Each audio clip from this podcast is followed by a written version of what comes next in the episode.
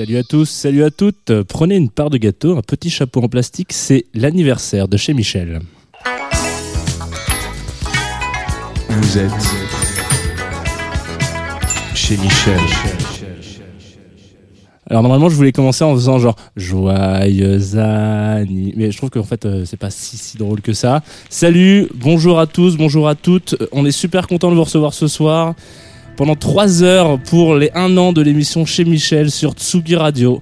Euh, 3 heures euh, en antenne, 3 heures avec du monde, beaucoup de monde sur ce plateau, 3 heures aussi euh, en caméra, donc coucou ceux qui nous regardent, euh, on, peut, on peut voir qu'on est sous la lumière, voilà.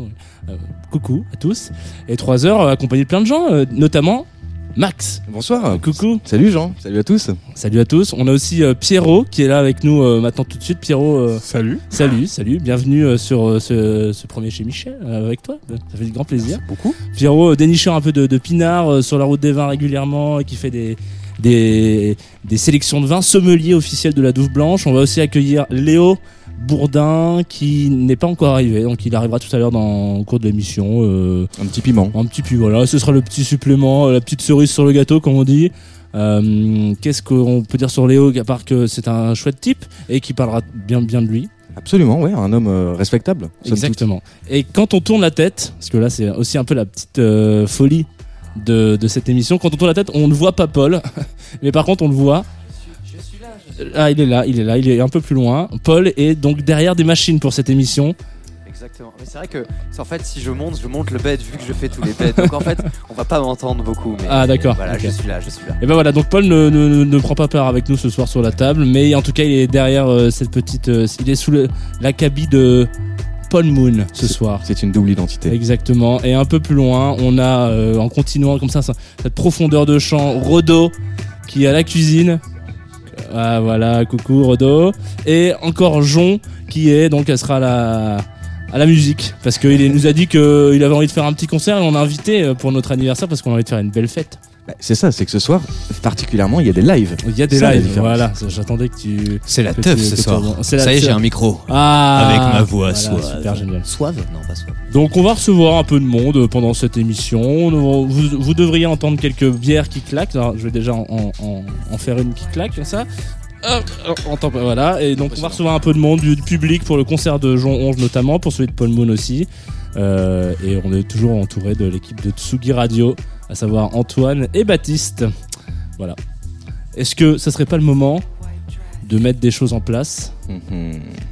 et de faire la mise en place? La mise en place. C'est la mise en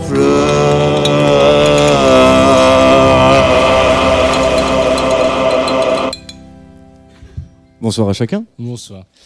Aujourd'hui, du, du croustillant. La mise en place, c'est la petite rubrique où euh, on fait un peu le sommaire de tout ce qui va se passer. Alors, euh, pff, alors aujourd'hui, c'est anniversaire, c'est 3 heures. c'est- alors, laisse tomber, hein, on va pas en sortir. On va pas faire, un- voilà, on va faire un gros sommaire. mais- Ouais, J'ai envie de dire euh, du croustillant sur la table, du croustillant autour de la table, de la dégustation dans tous les sens. Euh, pour nous un an, on se paye un chez Michel parcours gastronomique, j'ai envie de dire. C'est de l'émission étoilée. Donc euh, il va y avoir à manger, il va y avoir à écouter, comme d'habitude, mais cette fois-ci, on a des lives. Donc euh, il va y avoir beaucoup d'étapes, ça va être difficile de toutes les faire dans la mise en place, mais on va avoir beaucoup, une sorte... On a deux invités fil rouge qui vont être Pierrot et Rodo. Bon, Pierrot, ça va être le sommelier de l'émission, c'est-à-dire qu'à chaque rubrique, il va nous proposer un vin je dirais, adapté à la rubrique. On est sur un accord, euh, 20 rubriques. 20 rues. Ah. Abs- Absolument. Après, euh, idem, on va avoir un live de Paul Moon, qui va être plutôt euh, dans le domaine électronique, euh, mais euh, dans le respect tout de même. Exactement. Un live de Jonge, qui va être dans le domaine électronique, mais euh, dans, le respect tout de même. Voilà. Et, euh, et des petits plats de Rodolphe aussi, qui va nous, euh, nous agrémenter l'émission, nous parsemer l'émission de, de bonheur de A à Z. Qu'est-ce que tu nous, tu peux nous faire un, grap- un rapide euh, état des lieux de ce que tu as préparé, mon petit Rodi? Un petit souci de... Ah, mais voilà, c'est ça. C'est le on bouton disait que voilà. Alors là, en fait, Rod- Rodolphe existe vraiment. hein. Il fait, c'est- pas une personne qu'on a créée en- au montage. Voilà, il est vraiment là, mais on Du a- coup, je recommence à Voilà. Salut, Rodolphe. Alors, je vous ai apporté des rillettes de la Sarthe en apéro.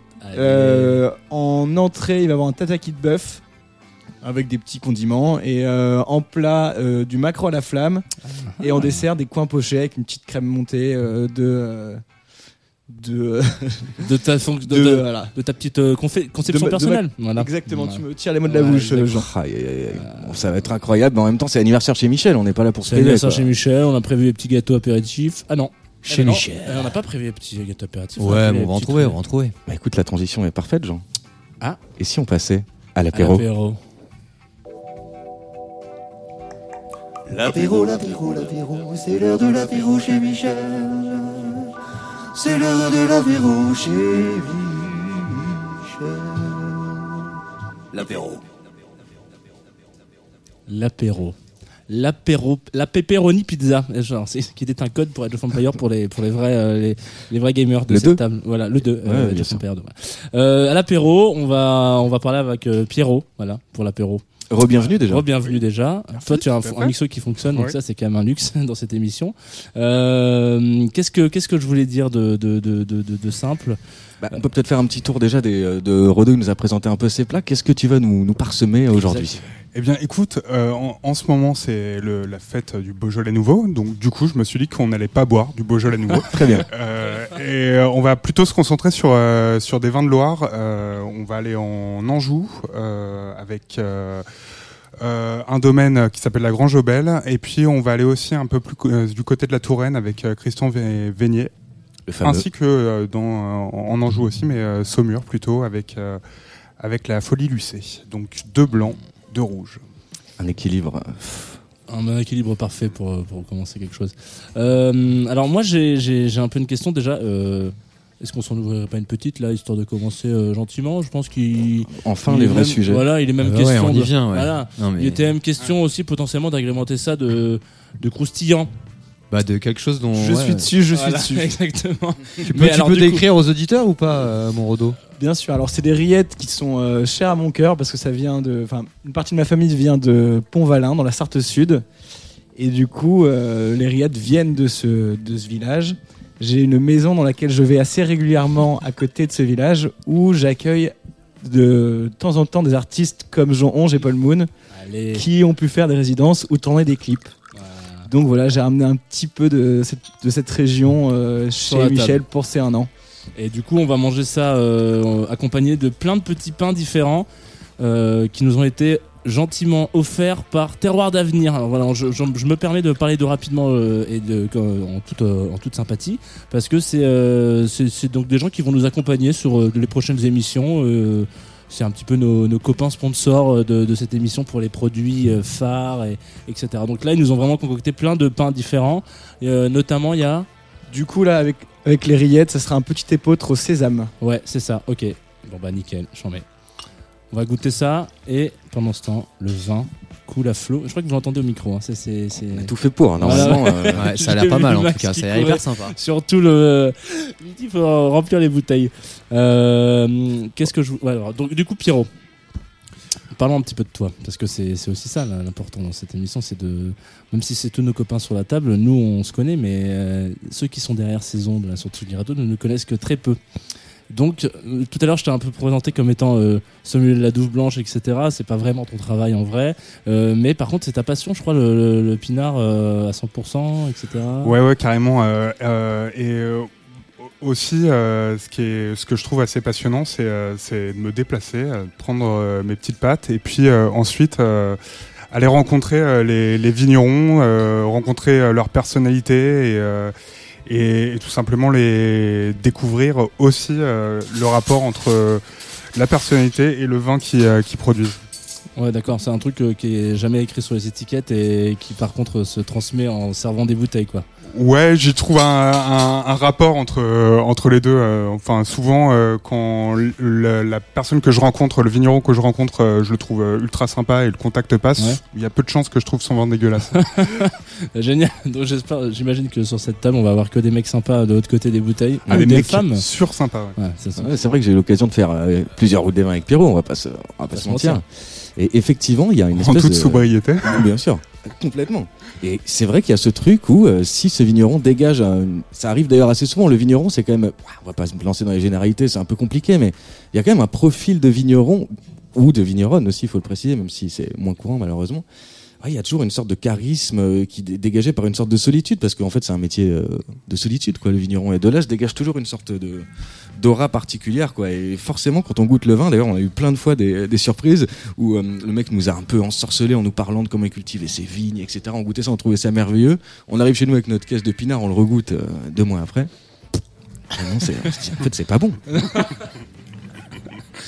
Donc en fait, le, le vin, c'est le. Il y, a- il y a un pouvoir hypnotique euh, à rencontrer le, le. Donc on peut vous vendre n'importe quoi. Donc en fait, vous avez bu du mouton cadet sur euh, la route des vins. Non, je, je sais, c'est une blague. Je me permettrai pas de, de faire cette info. c'est- Et euh, j'en j'en profite aussi pour. euh, je trouve ça assez sympa aussi de demander un peu. euh, c'est quoi pour toi le vin? C'est un truc qu'on demande souvent à nos à nos invités. Comment euh, en quelques phrases est-ce que tu comment tu définirais cette histoire-là, toi, Pierrot? Oh, La question est, super euh, complexe. Pour moi, le, vin, euh, c'est aussi une histoire de copains, mais euh, c'est peut-être trois éléments majeurs. Il y a le, temps, la, météo, tout, ça, la pluie en fonction de la grêle. c'est l'association aussi de du terroir, donc. quel cépage ça va être, quelle terre, quelle région, et puis aussi c'est l'association de, l'homme. Et euh, le rapport entre ces trois, euh, vins, euh, enfin ces trois éléments, euh, va donner euh, quelque chose pour moi qui à chaque fois est unique. Et donc même euh, un domaine qui va donner euh, une bouteille, chaque bouteille normalement on peut espérer qu'elle soit même différente, même si c'est le même millésime, parce que euh, il y a quelque chose de singulier. Et cette singularité-là, c'est ce qui me, plaît dans le vin. Mais ça, c'est passionnant. On a commencé à goûter les rillettes de Pont-Valin. J'en profite pour euh, une petite incise. Pont-Valin, c'est à côté du Mans, donc en fait, est-ce que je sais pas s'il y a un chauvinisme des, des habitants de Pont-Valin par rapport aux habitants du Mans? Rodolphe, tu, tu situes comment sur ce débat-là Euh, Il y a des identitaires sartois qui sont basés dans le sud, donc euh, il y a un petit chauvinisme quand même. Mais euh, Donc c'est pas Mais- des rillettes du Mans, quoi. Faut pas. ah, bien sûr que non, bien sûr que non. Arrête, euh, Rodo, ça va, tu vas. Déjà, si tu lui dis l'ariette, déjà, tu vas péter voilà. un câble. Ah, des les, rillettes. Ah ouais. les rillettes, Oh les rillettes toujours au pluriel, euh, s'il te plaît, Max. Je suis vraiment Un peu, désolé. un peu de respect. Ça, c'est un coup à ce qu'il te, il te plante sur place, hein, fais gaffe. Bon, bah, c'est Faut merveilleux. faire attention à ça. hein. Bon, tout le monde est en train de déguster ça. euh. Bah ouais, moi je trouve ça assez passionnant cette histoire de, de contexte en fait. C'est un truc dont on parle peu parce que c'est vrai quand on parle vin, souvent il y a un discours, euh, d'ailleurs heureusement qu'il est là, hein, scientifique, disons voilà, de, composition, etc. Et en fait c'est vrai que le contexte c'est un truc, euh, bah, je sais pas, ça m'intéresse vachement dans ce que tu dis en troisième axe notamment parce que bah, l'ex- L'exemple typique, c'est la même bouteille qu'on va boire avec son meilleur ami ou son meilleur ennemi. Et j'ai l'impression que on va la vivre différemment. Comment tu te situes par rapport à ça, toi Ouais, euh, carrément. Euh, on, on, on peut aussi. euh, bah, pour- je peux parler peut-être de, de Christian Vénier, Ah ouais, comme ça, bon, on, va, on, va, on va comprendre un petit peu aussi le principe de. euh, Celui qu'on boit. celui qu'on boit, ouais. Euh, Christian Vénier, on, on- donc. euh, on, on connaît comme ça de nom, euh, on y va un peu par hasard euh, avec un ami indonésien. hein, je sais que vous en parlez souvent de cet ami indonésien, Roro. C'est mon digger. Ouais. Euh, et euh, euh, on, on l'appelle au téléphone, euh, il nous dit ouais, il y a pas de souci. Par contre, j'ai aucune bouteille à vendre. Euh, donc, euh, mais euh, mais Ça, passez, con, euh, passez, il y a pas de souci. Donc, on, on- on ira boire dans les cuves. Moi, je veux bien un peu de rillettes par contre. Et euh, en fait, euh, donc déjà, ça témoigne un peu de l'esprit euh, pas du tout mercantile de, ce bonhomme. C'est un, mec euh, robuste, vraiment qui a un charisme pas possible et qui est très reconnu hein, dans, le vignoble. C'est un cousin des frères Puzla qui, est, le, le Clos Tubeuf, c'est une référence à Chevernier. Et donc ce, type-là nous accueille et on va boire dans toutes ces cuves, une à une Dans la cuve directement. Dans la cuve directement. Il y a la famille qui passe. Alors il y a le grand-père qui va passer à un moment donné, le grand-père Eugène. Ensuite, eh ben il y a les voisins, il y a les copains. On se retrouve à 15 euh, à boire euh, à boire du vin euh, dans ces cuves. Alors lui, il fait le travail très sérieusement. On sent que euh, il y a quelque chose de sérieux. Il les goûte en en vraiment en pensant à, à son travail, nous, euh, bon, on n'est pas aussi euh, calé que lui, donc on, on, quoi. Et, et, donc, on, on parle aussi beaucoup de choses, mais on parle pas forcément que de vin. On se, euh, ce qui est appréciable, c'est que il va demander ce qu'on fait dans la vie, euh, et puis euh, finalement, il nous invite à manger. Alors, on, on, on mange des huîtres, euh, ça continue. euh, euh, et on, on est arrivé à 11h, on est reparti à 18h. euh, ça, ça, ça ça- on a tout goûté. Ensuite, il y a eu les Magnum qui, ont arrivé, qui sont arrivés. c'est- Et vous êtes vraiment, quoi. vous êtes reparti sans aucune bouteille. Euh, si on est reparti, en fait, il a insisté pour nous offrir deux bouteilles à la fin. Ah oui, donc il les a vraiment pas vendus quoi. À la fin, il est- s'est vraiment dit genre non, non, j'ai rien à vendre. Par contre, je fais que des cadeaux. Mais on a insisté quand même pour les, les payer. Il nous a dit un prix vite fait comme ça. mais euh, c'était vraiment euh, histoire de, de euh, voilà, de, de donner quelque chose parce qu'on était aussi un peu mal à l'aise avec ça. Mais euh, C'est un type assez incroyable. Et donc, c'est évidemment vendange manuelle. Tout est naturel. Euh, voilà. Donc, je vous laisse. euh, En tout cas, il est, il est hyper bon. Hein. Moi, j'ai. Désolé, j'ai siphonné le verre. Euh, c'est clairement, ouais, c'est super bon. Franchement, je sais pas trop quoi dire, mais je suis pas très fan de blanc. Il est, il est pas du tout acide. En même temps, il a du goût et euh, il a un côté, je sais pas, sec. euh, vraiment pas trop justement euh, fruité euh, comme j'aime. Enfin, vraiment, c'est, c'est, c'est, c'est- je- j'adore. Voilà, je suis fan. Ouais, il est vraiment très très bon. Et qu'est-ce qui était très bon aussi? C'est la musique. Diable. Voilà, voilà. Bon, euh, je- euh, pour l'anniversaire, je vais essayer de me chauffer un peu pour les transitions qui est un peu plus originales. Mais je crois qu'il y a de la musique. Et je crois qu'en plus de venir avec euh, des, des bouteilles euh, au nombre de 4, tu es venu avec euh, des morceaux au nombre de 1. Tout à fait. Alors, euh, Christian Vénier, euh, en fait, on a l'impression, euh, c'est un, c'est un héritage de, c'est vraiment le vigneron. euh, on a l'impression que c'est père en fils, euh, ils se transmettent euh, cette passion du vin. Et donc, du coup, comme je vous ai raconté, on a l'impression que si on aime son vin, on fait partie de la famille. Ouais. Donc il nous invite, il fait, il fait une- un festival chaque année où, pour, pour fêter l'arrivée de ses nouvelles bouteilles. Il nous a invités, on a dormi, posé notre tente quelque part dans son jardin. Et, euh, et on, on- comme euh, comme c'est la famille, il y a une chanson euh, qui rassemble tout le monde, puisque Jojo, euh, c'est son euh, c'est son surnom, Son petit Christian Vénier. Son petit Et donc, euh, faut que je retrouve le nom de la chanson parce que sinon ça va pas. Jodassin. Voilà, donc, ça, c'est le monsieur qui Et la donc- chante. voilà. Et donc l'équipe à Jojo, euh, c'est la chanson qui les rassemble. C'est euh, aussi un hommage à Christian Vénier. euh, et euh, bon bah écoutez les paroles, ça, ça lui ressemble bien. Ok, c'est parti. Alors, je crois que c'est la première fois qu'on passe Jodassin Sur sur Tsugi Radio et ça fait plaisir.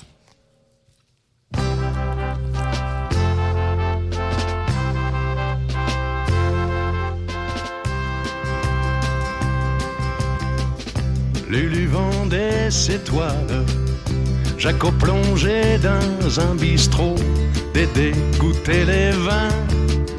Moi j'étais fort au Havre, et Gégé lavait les carreaux, Pierrot ne faisait rien.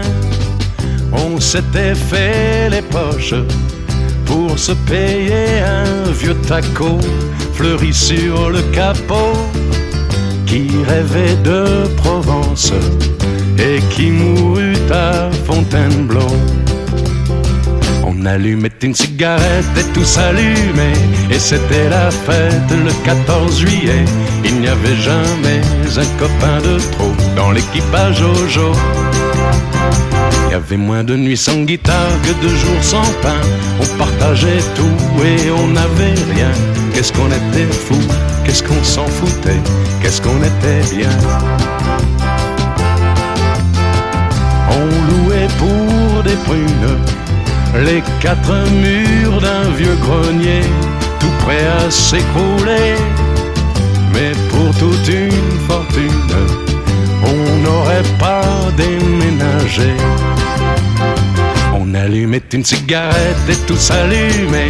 Et c'était la fête le 14 juillet. Il n'y avait jamais un copain de trop dans l'équipage Jojo. Il y avait moins de nuits sans guitare que de jours sans pain. On partageait tout et on n'avait rien. Qu'est-ce qu'on était fou, qu'est-ce qu'on s'en foutait, qu'est-ce qu'on était bien?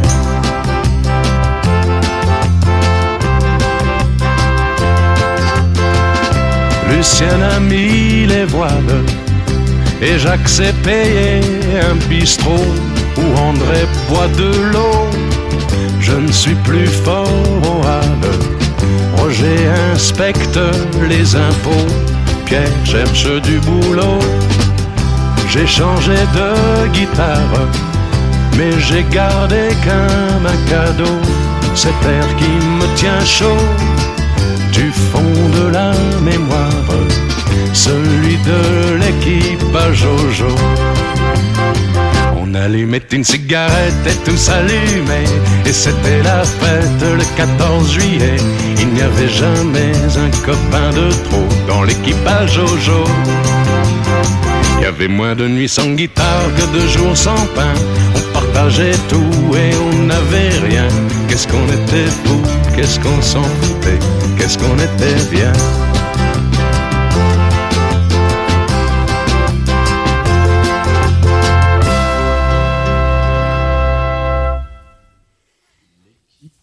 L'équipe à Jojo.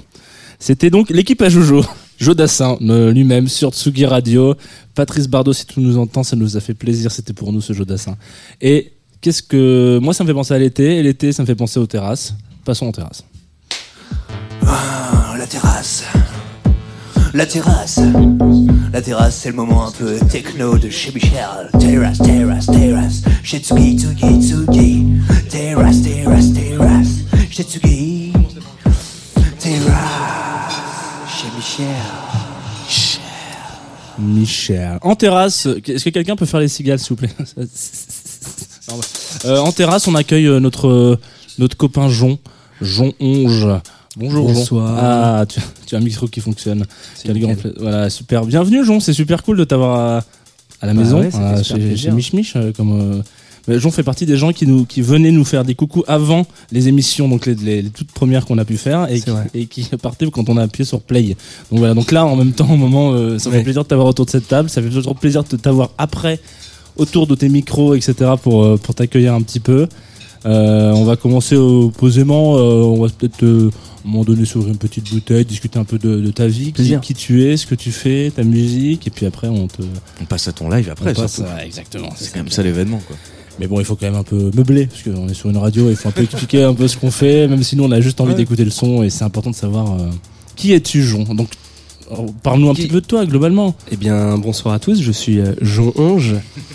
Je suis musicien depuis, euh, depuis une quinzaine d'années.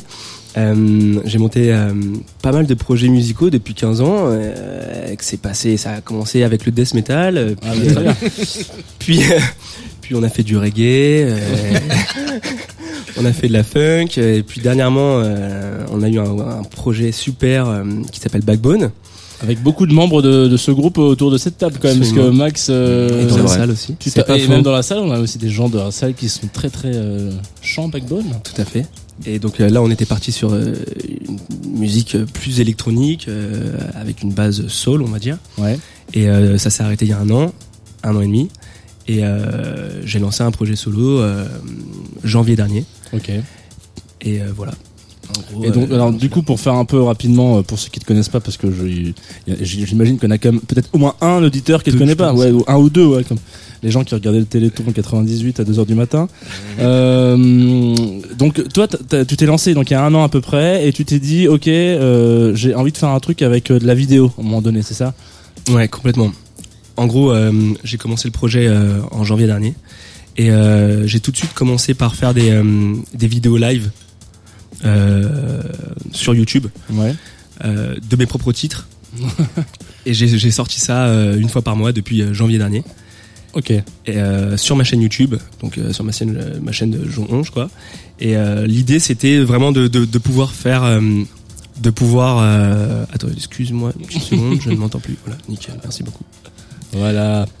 Du coup, l'idée, c'était de, euh, de pouvoir euh, de pouvoir créer euh, d'une manière instantanée et de pouvoir lâcher ça sur internet sans me prendre la tête, sans euh, sans y réfléchir pendant mille ans si euh, le couplet était parfait, si euh, ma, voix était nickel. C'était vraiment de pouvoir faire quelque chose de brut et de pouvoir le sortir sur YouTube euh, de manière assez régulière et avoir des retours de ma famille, de mes amis, de, de, de personnes de plus en plus euh, autour de moi, quoi. Et, et ça m'a fait du bien aussi de, de produire de cette manière-là et de le sortir euh, sur YouTube, quoi. Ouais, c'était super intéressant parce qu'en fait, j'avais l'impression que tu te, tu t'auto-mettais des deadlines. En fait, c'est-à-dire qu'il y avait un truc du genre, euh, toutes les trois semaines, tous les mois, quelque chose comme ça, forcément, tu sortais la vidéo. Même Ouais. si t'as pas d'inspiration, même si t'en peux plus, même si, euh, quoi qu'il arrive, il fallait que ça sortait. Du coup, il y a, ça, ça pousse dans des directions, euh, Complètement, ouais. Ouais. Ouais, c'était hyper important parce que j'avais vraiment besoin de, de, de m'exprimer et d'exprimer tout ce que j'avais composé depuis ce temps-là. Et, euh, et il fallait juste que ça sorte, tu vois. Et puis, euh, comme tu le sais, bah, ça prend énormément de temps de composer, de finir un EP, un album et, et toutes ces choses-là parce que c'est un, objet précieux euh, dans la vie d'un musicien. Et là, j'avais vraiment besoin de, de lâcher prise et, et que ça sorte, quoi. Et, et ça m'a fait vraiment beaucoup de bien. Ouais. Oh, bah, trop bien. Moi, ce qui Euh. me fait marrer, euh, je- enfin, alors, bon, bon j'invite quand même les, les- les auditeurs de Tsugi Radio à, à quand même, qui- je sais que beaucoup d'entre vous sont très curieux, vous êtes euh, la, la curiosité incarnée. Donc, allez voir effectivement sur la, la chaîne YouTube de Jon, mais euh, Jon Onge, du coup, c'est comme Jon mais euh, à l'envers, donc Onge. Euh, moi, ce qui me fait marrer dans ces, dans ces vidéos-là, c'est surtout que t'as pas que des morceaux de toi. T'as aussi Ouais. certains morceaux qui sont, euh, qui Bah. sont un petit peu plus, euh, où tu fais un peu de la- l'anglais yaourt sur des titres et tout, ça c'est chambé. ça. Exact, ouais. En gros, j'ai aussi des vidéos euh, euh, sur lesquelles je, je chante en yaourt euh, sur des titres euh, tout à fait euh, à la base instrumentaux, quoi. Il n'y a jamais eu de voix sur ces morceaux. Ouais. Et donc, il y a un, un son, par exemple, de Subtract ou un autre de, euh, de Robert Glasper. Et euh, il n'y a jamais eu de voix en fait dessus et je me suis dit bah il faut que je pose dessus euh, avec ma manière de chanter c'est-à-dire euh, en yaourt. En yaourt, ouais. Pour ceux qui connaissent un petit peu Jean, il chante que en yaourt. Je Non, chante pas bon. qu'en yaourt, mais en fait, euh, c'est la manière de composer, quoi. Ouais, C'est-à-dire que je, je commence euh, pour composer par un yaourt. Et du coup, je me suis dit que ça pouvait être marrant de faire des vidéos là-dessus. Alors que normalement, yaourt, c'est à la fin du, du repas. À la quoi. fin du Ah ouais, repas, ouais, c'est- pour ça que euh, c'est particulier. Ouais, ça c'est passionnant. Je, je propose qu'on reste une toute petite minute sur cette histoire des yaourts parce que moi j'adore ce, ce concept de création. C'est-à-dire que en fait ça te permet d'avoir une musicalité, des, des consonnes et des trucs qui vont devenir avant d'avoir le sens que vont te proposer les paroles. C'est-à-dire que le sens va pas te, réduire à la base dans ta création euh, mélodique, mais tu vas d'abord pouvoir sortir une création mélodique euh, comme ça. Clairement, ouais. Mais création mélodique et rythmique, ouais, complètement. ouais. Et, rythmique évidemment. Et après du coup j'ai déjà assisté à des scènes où euh, justement tu par exemple un yaourt typique c'est Run Again Burn Sense, un truc comme ça. C'est Et tu, tu, tu vas essayer de trouver des mots anglais qui peuvent un peu se rapprocher de Run Again Burn Sense. Tu vois. Euh, c'est hyper intéressant comme. euh, Ouais, complètement, ouais. Ouais, ouais, bah c'est c'est vraiment. euh, J'imagine que chaque chanteur a sa manière de composer, et en plus de ça, vu que moi c'est ma seconde langue, enfin je, je, parle, je parle pas anglais, quoi. Enfin, je veux dire, euh, pas ma première langue, et donc du coup, euh, il faut bien que je puisse atterrir sur quelque chose quand je compose, et je, je passe par le yaourt, quoi. Et ça c'est- ce mot yaourt, on pourrait mettre cactus à la place, ça serait tout aussi drôle. Euh, alors, je pense que un, yaourt peut-être, vin surtout, voilà, parce qu'avant le yaourt, il y a quand même euh, l'apéritif, on vient de le passer quand même gentiment. En terrasse, euh, une terrasse qui a pas de pinard, c'est quand même pas une terrasse, qu'elle n'est que l'ombre d'elle-même, cette terrasse. Ouais, et si elle est pas chauffée pour Max aussi, c'est. ouais, pour euh, venir cloper un max, euh, voilà. Qu'est-ce que, qu'est-ce que, Pierrot, tu nous as sorti un petit quelque chose? Euh, oui, c'est euh, un vin blanc du coup, le fragile de la Grange Obel. Est-ce que c'est un accord euh, vin-jon Ouais. Euh, oui, ah ben, écoute, Fragile. mais je, je trouve que ce, ce vin ressemble à Jon. Euh, il, est, il est très fragile. C'est la Grange Obel, la Grange Obo. Il est à la fois fragile dans sa voix et, euh, et en même temps, euh, il y a quelque chose d'une puissance qui se dégage. Quoi. Euh, Solide comme une vigne. quoi. Ouais, exactement. Incroyable. Comme- Robuste comme un arbuste. Non, mais, il pourrait quand même y avoir un, un rapport parce que du coup la Grange Obel c'est euh, trois types qui le font. Donc euh, tu, tu vois tout à l'heure tu, tu parlais de euh, de c'est un travail solitaire et tout. euh. donc euh, là c'est un, un- un ingénieur en pétrole qui qui compte se reconvertir euh, qui s'appelle Marc Coutin et qui va trouver ensuite deux associés. Mais comme il avait euh, travaillé euh, dans une grande multinationale, il n'a pas voulu re- reproduire le euh, le, le, le salariat euh, de base. Alors du coup, euh, ils sont tous associés et euh, euh, ils ont un fonctionnement horizontal pour euh, pour pour faire ce vin. Donc du coup, on pourrait, avec tes expériences passées, peut-être faire un rapport euh, avec tout ça. Bah, ça me fait beaucoup plaisir en tous les cas d'entendre ça. Il est très très bon. Il est très très bon, ouais. euh, mais de toute manière, bon, j'ai l'impression qu'on va être sur des très très bons vins. De manière, je suis Ouais. désolé, j'ai fait un. Il est beaucoup plus marqué celui-là, ouais. Il y a un espèce de côté un peu, je sais pas, je dirais presque noix. C'est voilà, peut-être la barrique qu'on sent, non? Il a fait de la barrique Ouais. celui-là? Ouais, il a fait Ouais, de la barrique. C'est du chenin. Ok. Euh, non, c'est c'est un peu- c'est bon hein, quand même. Non mais c'est bien. Ah, parce que tu le connaissais pas en fait, c'est ça, tu l'avais jamais goûté. Et était au Ok. rayon. Euh, Et Carouf. rayon euh, bon, bon, bon pinard. ouais. Je me suis dit, allez, vas-y. Non, non, moi je trouve que c'est. Alors, bon, on va peut-être trouver que je suis bizarre, on le trouve régulièrement d'ailleurs. Ça, non, c'est non. clair que tu Euh, je trouve qu'il a un côté un peu feutré sur la langue. Voilà. Vous, savez- vous connaissez tous la feutrine. Vous, surtout Backbone, vous connaissez la feutrine. Oui, puisque j'ai jamais mis ma langue dessus personnellement. Bon, euh, pour toucher les objets, c'est important de mettre sa langue. C'est vrai. Voilà, c'est euh, il y a quand même beaucoup de saveurs qui partent, qui passent par la langue. Voilà, donc c'est. Et de toucher aussi. Et le touche. Alors oui, bah, les gens Bah non, mais c'est vrai, il y a, Oui, non, mais il grave. un toucher qui passe par la langue. euh. C'est vrai. Non, mais c'est C'est Tu peux nous en dire un mot, Polo. Il y a le toucher, c'est pas Je peux vous en dire un mot, mais ça va durer longtemps parce que ce sera pas qu'un Il mot. l'a sur le bout de la langue d'ailleurs ce petit mot. Vous êtes euh, sur l'anniversaire de chez Michel, je vous précise. Oui, alors c'est l'anniversaire. Oui, voilà, c'est l'anniversaire de Michel. Et euh, sur l'anniversaire de chez Michel, euh, sur Tsugi Radio. Sur Tsugi Radio, quand même, je crois qu'on peut le dire. On peut peut-être déjà remercier Tsugi Radio euh, de nous accueillir depuis euh, déjà un an. Parce que en fait, au début, il venait- ouais, alors déjà vous nous disiez coucou, euh, viens, c'est sympa, on euh, ouvrez des bouteilles euh, chez vous. Et puis maintenant, vous nous avez dit venez au studio, donc on est venu au début à 4 et là on a ramené 36 potes. Et la prochaine fois, on débarque à 100. Donc, Voilà, euh, on va voilà. faire le Ouais. festival chez Michel, donc la semaine prochaine, le mois prochain. Ouais. euh, Antoine est super chaud. Il sera en superstar sur la grande scène. On a exactement. En animateur, karaoké, karaoké techno. Euh, donc ce pinard, il est super bon. Moi, ça me, moi, ça me va, ça me donne. Qu'est-ce qu'on mange avec ce. Bah, ce- ça, on verra un peu après Ah la, bon la chanson, parce qu'il va y avoir des petites chansonnettes, je crois, des. Ah, c'est pour après, euh, ouais, c'est après. Putain, moi euh, j'étais chaud. Partie détente. D'accord. Mais euh, moi, dans, alors, dans ce que j'avais noté, il n'était pas question que, comme le live de Jean approche, on passait à la bouffe le temps que Jean se prépare. Non, il y a un morceau d'abord. Ouais, euh, non, il n'y a pas de morceau, non, non, il y a le. Le live de Jean. Bah, dans ce cas-là, Et, moi, je euh, propose qu'on regarde ce qu'il y a à bouffer. Pendant ce temps-là, Jean, il va se préparer. Parce Exactement. Si vous voulez, le cuisinier est prêt. Donc Oh on peut y aller. Bah, parlons un peu du cuisinier, tiens. Ouais, Rodo, est-ce que tu peux nous dire quelque chose sur toi? Sur moi. Euh, il, y y a tellement à dire. Comment t'es habillé? Euh, non, alors Rodolphe, pour, pour, parce qu'on l'appelle Rodo depuis le début de l'émission, mais c'est quand même euh, Monsieur Rodolphe. Hein, il faut, vous voyez. Rodolphe Graffin, gentil. assez connu euh, vous quand voyez, même. moi, euh, vous voyez, moi, voilà. s'il vous plaît. Il a co, il a coécrit le Vincent, je crois. Clairement, il a coécrit euh, Le Marchand, architecte euh, Non, de pas, renom. Pas, pas du tout. ouais. J'étais dans l'architecture avant et euh, le métier d'architecte étant trop dans un bureau, ça m'a vite ennuyé et j'ai découvert la cuisine. Alors, pendant qu'il vous parle, il touche le tataki euh, de bœuf allègrement. C'est tout à fait sympathique. Donc t'étais dans la cuisine, tu t'es dit, euh, vas-y. euh, Voilà, j'ai- rencontré une équipe de gars euh, un peu fatigants mais ma foi sympathiques. Qui sponsorise cette émission puisqu'il s'agit d'Animal Records and Kitchen Voilà, et- exactement. Et du coup, je me suis dit que le milieu de la cuisine était sympa.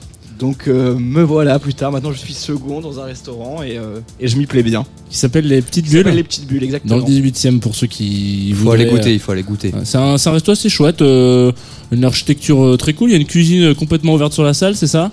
Ouais. Euh, à moitié ouverte à moitié, salle. là, à moitié ouverte. Vous pourrez voir Rodo. euh, Voilà, donc Rodo pourrait faire un petit coucou, pourrait crier genre oh, j'adore chez C'est ça. Michel. Je, je tiens d'ailleurs à les remercier pour m'avoir euh, laissé leur cuisine pour faire toutes les préparations hier avant, euh, avant l'émission. Ah, Merci aux petites Remercions les petites bulles. Putain, on, aurait Et on fait- a- on aurait dû faire un jingle. On aurait peut-être, bah, on fera un, un jingle champagne petite bulle peut-être. Ah bah voilà, très bien. Parce que ça, c'est une upgrade qu'on pourrait proposer aussi pour le studio de Tsugi, c'est que ça manque de cuisine. Ça, c'est un truc. euh, Ouais, exactement. ouais, ouais. voilà. Il faut une extraction. Euh, malheureusement. Et je crois que ça va être euh, c'est peut-être le Le moment l'air t'as l'air d'être chaud euh. il est chaud. Oui voilà Est-ce que je vous présenterai pas le plat et je vous le servirai pendant, je vous le sers pendant le live ou on attend après le live Ça me paraît parfait. eh ben faisons ça voilà Ça, présente-nous un petit peu ce qu'on va manger Alors et du puis- coup, euh, c'est un taitaki de bœuf rouge des prés. Rouge des prés, c'est une euh, race de bœuf euh, française qui vient de- du Maine, et- enfin un croisement entre une race bovine du Maine et du Limousin. Du coup, euh, ça sera un taitaki qui va venir avec un caviar d'aubergine brûlée ah. et euh, un peu de un peu de chiso vert euh, pour amener un peu de fraîcheur. Et le, le tataki, c'est, ça veut dire quoi exactement? Alors le tataki, c'est une viande qui va être juste snackée sur tout le côté du, euh, enfin, du morceau de viande que vous allez servir en tataki et que vous allez laisser mariner pendant au moins 24 heures euh, dans une marinade qui est, ça dépend euh, ce que vous voulez faire, mais qui, là pour le coup, ça vin blanc, euh, huile d'olive, huile de sésame et soja. Oh mon dieu. Ah, moi j'ai bien aimé la partie vin blanc mais euh, du coup j'attendrai la fin pour pour euh, satisfaire ma faim donc tataki tataki euh, donc on peut avoir en fait on peut faire des tataki de n'importe quoi on peut faire des tataki de il faut forcément que ça On soit de la viande de- du poisson ou je peux faire du tataki de, de poire? Euh, je, enfin, non, je pense que c'est- c'est de- des protéines surtout à la base. Donc Ah, ça peut être putain. poisson ou viande. Mais vous pouvez faire ça avec du veau, du canard, euh, enfin tout ce que vous voulez. Si vous êtes créatif, euh, allez-y. allez-y Une transition, Jean? Une transition. Jean allez-y voilà. Ça c'est la transition. Elle est incroyable. Et surtout c'est parti je crois. Jon Onge. Au voilà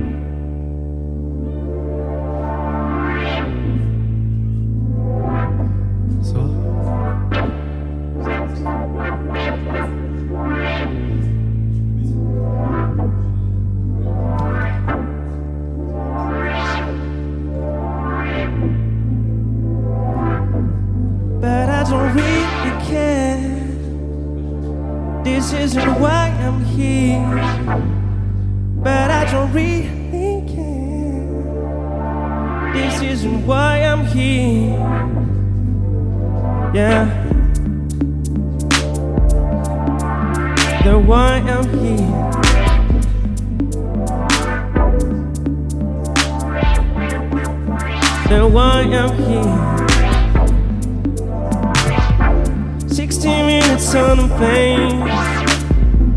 Can't find my life jacket. There's a thing under my seat. Taking nap between two clubs. Breathing my getting light. Credit flashes on the screen. Thinking about my future. Is all this worth anything? But I don't really care. This isn't why I'm here. But I don't really care. This isn't why I'm here.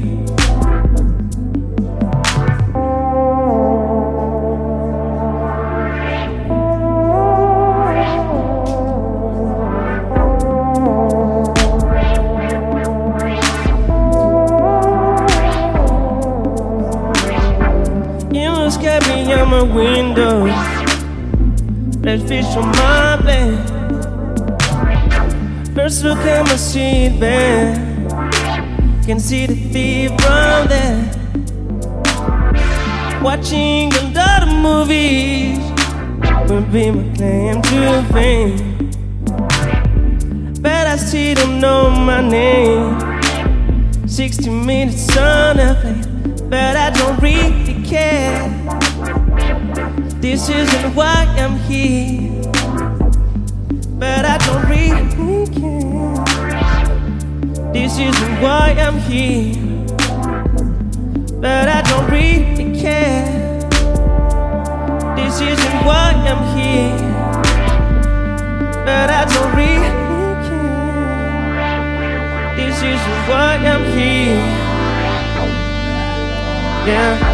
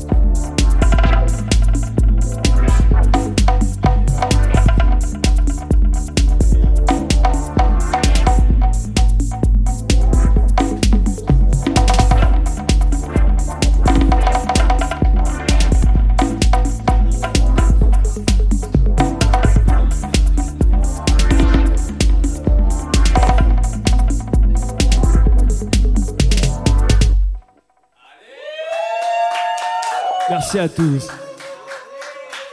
La prochaine chanson, je l'ai créée chez, chez, chez, Rodolphe, aux Touches, dans, son, dans sa fameuse maison euh, magnifique au Mans.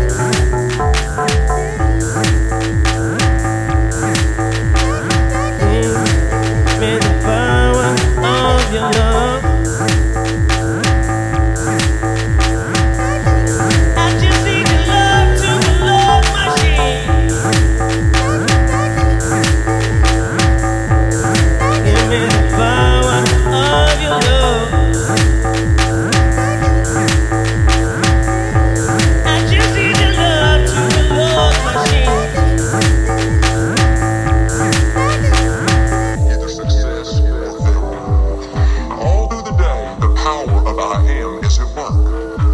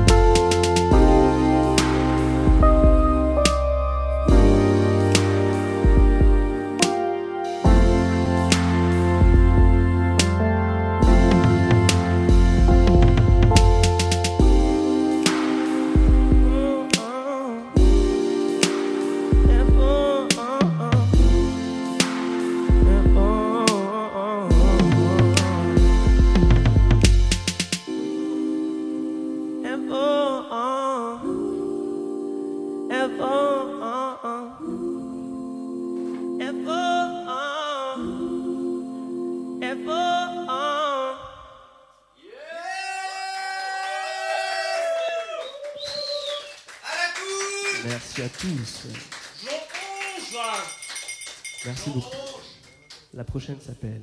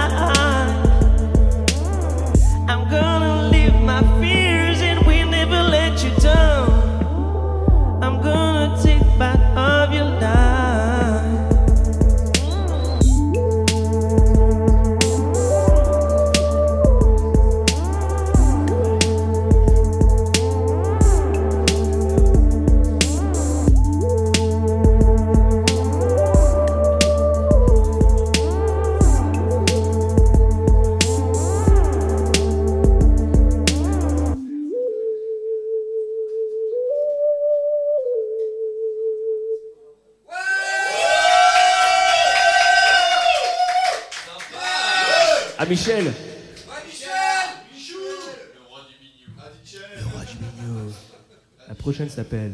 Vous pouvez danser, allez, on est entre nous en plus.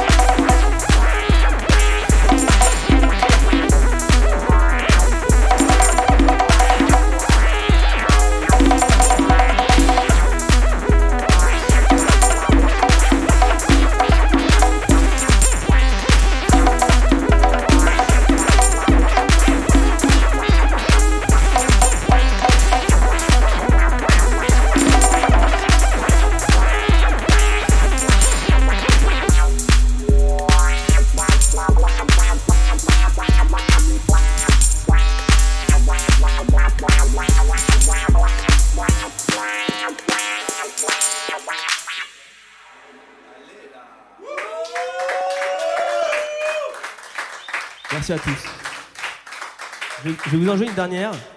C'est une, euh, c'est ma première reprise de ma vie entière. Et je la fais parce que j'ai découvert l'autotune. J'ai découvert l'autotune. Ophélie Winter. Du coup, Ophélie Winter, tout ça. Bart, merci à toi. Du coup, c'est voilà, c'est ma première reprise. euh, C'est une reprise de Ophélie Winter. Je suis presque. Non, c'est pas Ophélie Winter. J'aurais bien aimé, mais je l'ai pas préparé. Tu m'as donné. Je- Ok. Je, je l'ai fait hyper son haleine, mais vous pouvez continuer à, boire des coups, tout ça. Attention. C'est pas vieilli.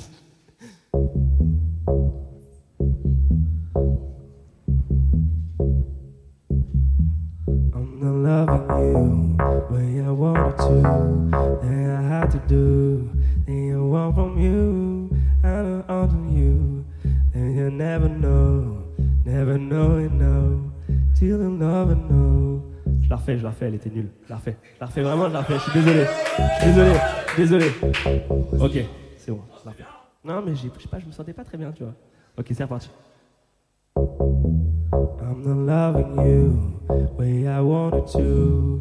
What I had to do, to run from you. I'm loving you, but the vibe is wrong, and I holding me all the way home. Say you never know, never, never know, never know, no, till it's overload, till we lose control, system overload, screaming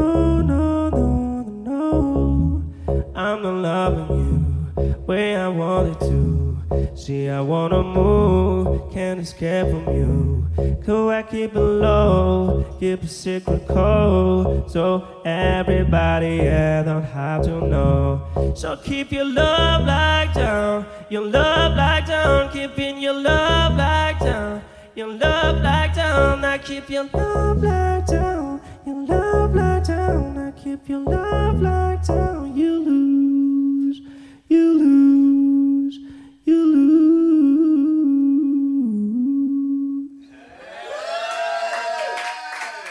Merci à tous. C'était Jo Onge. Merci à Tsugi Radio, merci à Michel. Vous défoncez les gars. Faites du bruit pour les un putain. Jean Onge sur Tsugi Radio ce soir, sur chez Michel même ce soir. euh, vous êtes euh, bien euh, sur les ondes non de www.tsugi.fr, euh, .com, je sais plus. Euh, euh, Aidez-moi. Euh, Tsugi.fr Ouais, .fr. Hmm. Ouais, c'est ça. Donc Tsugi.fr. On se connecte, on écoute la petite radio, et là, hop, top sur Jean Onge.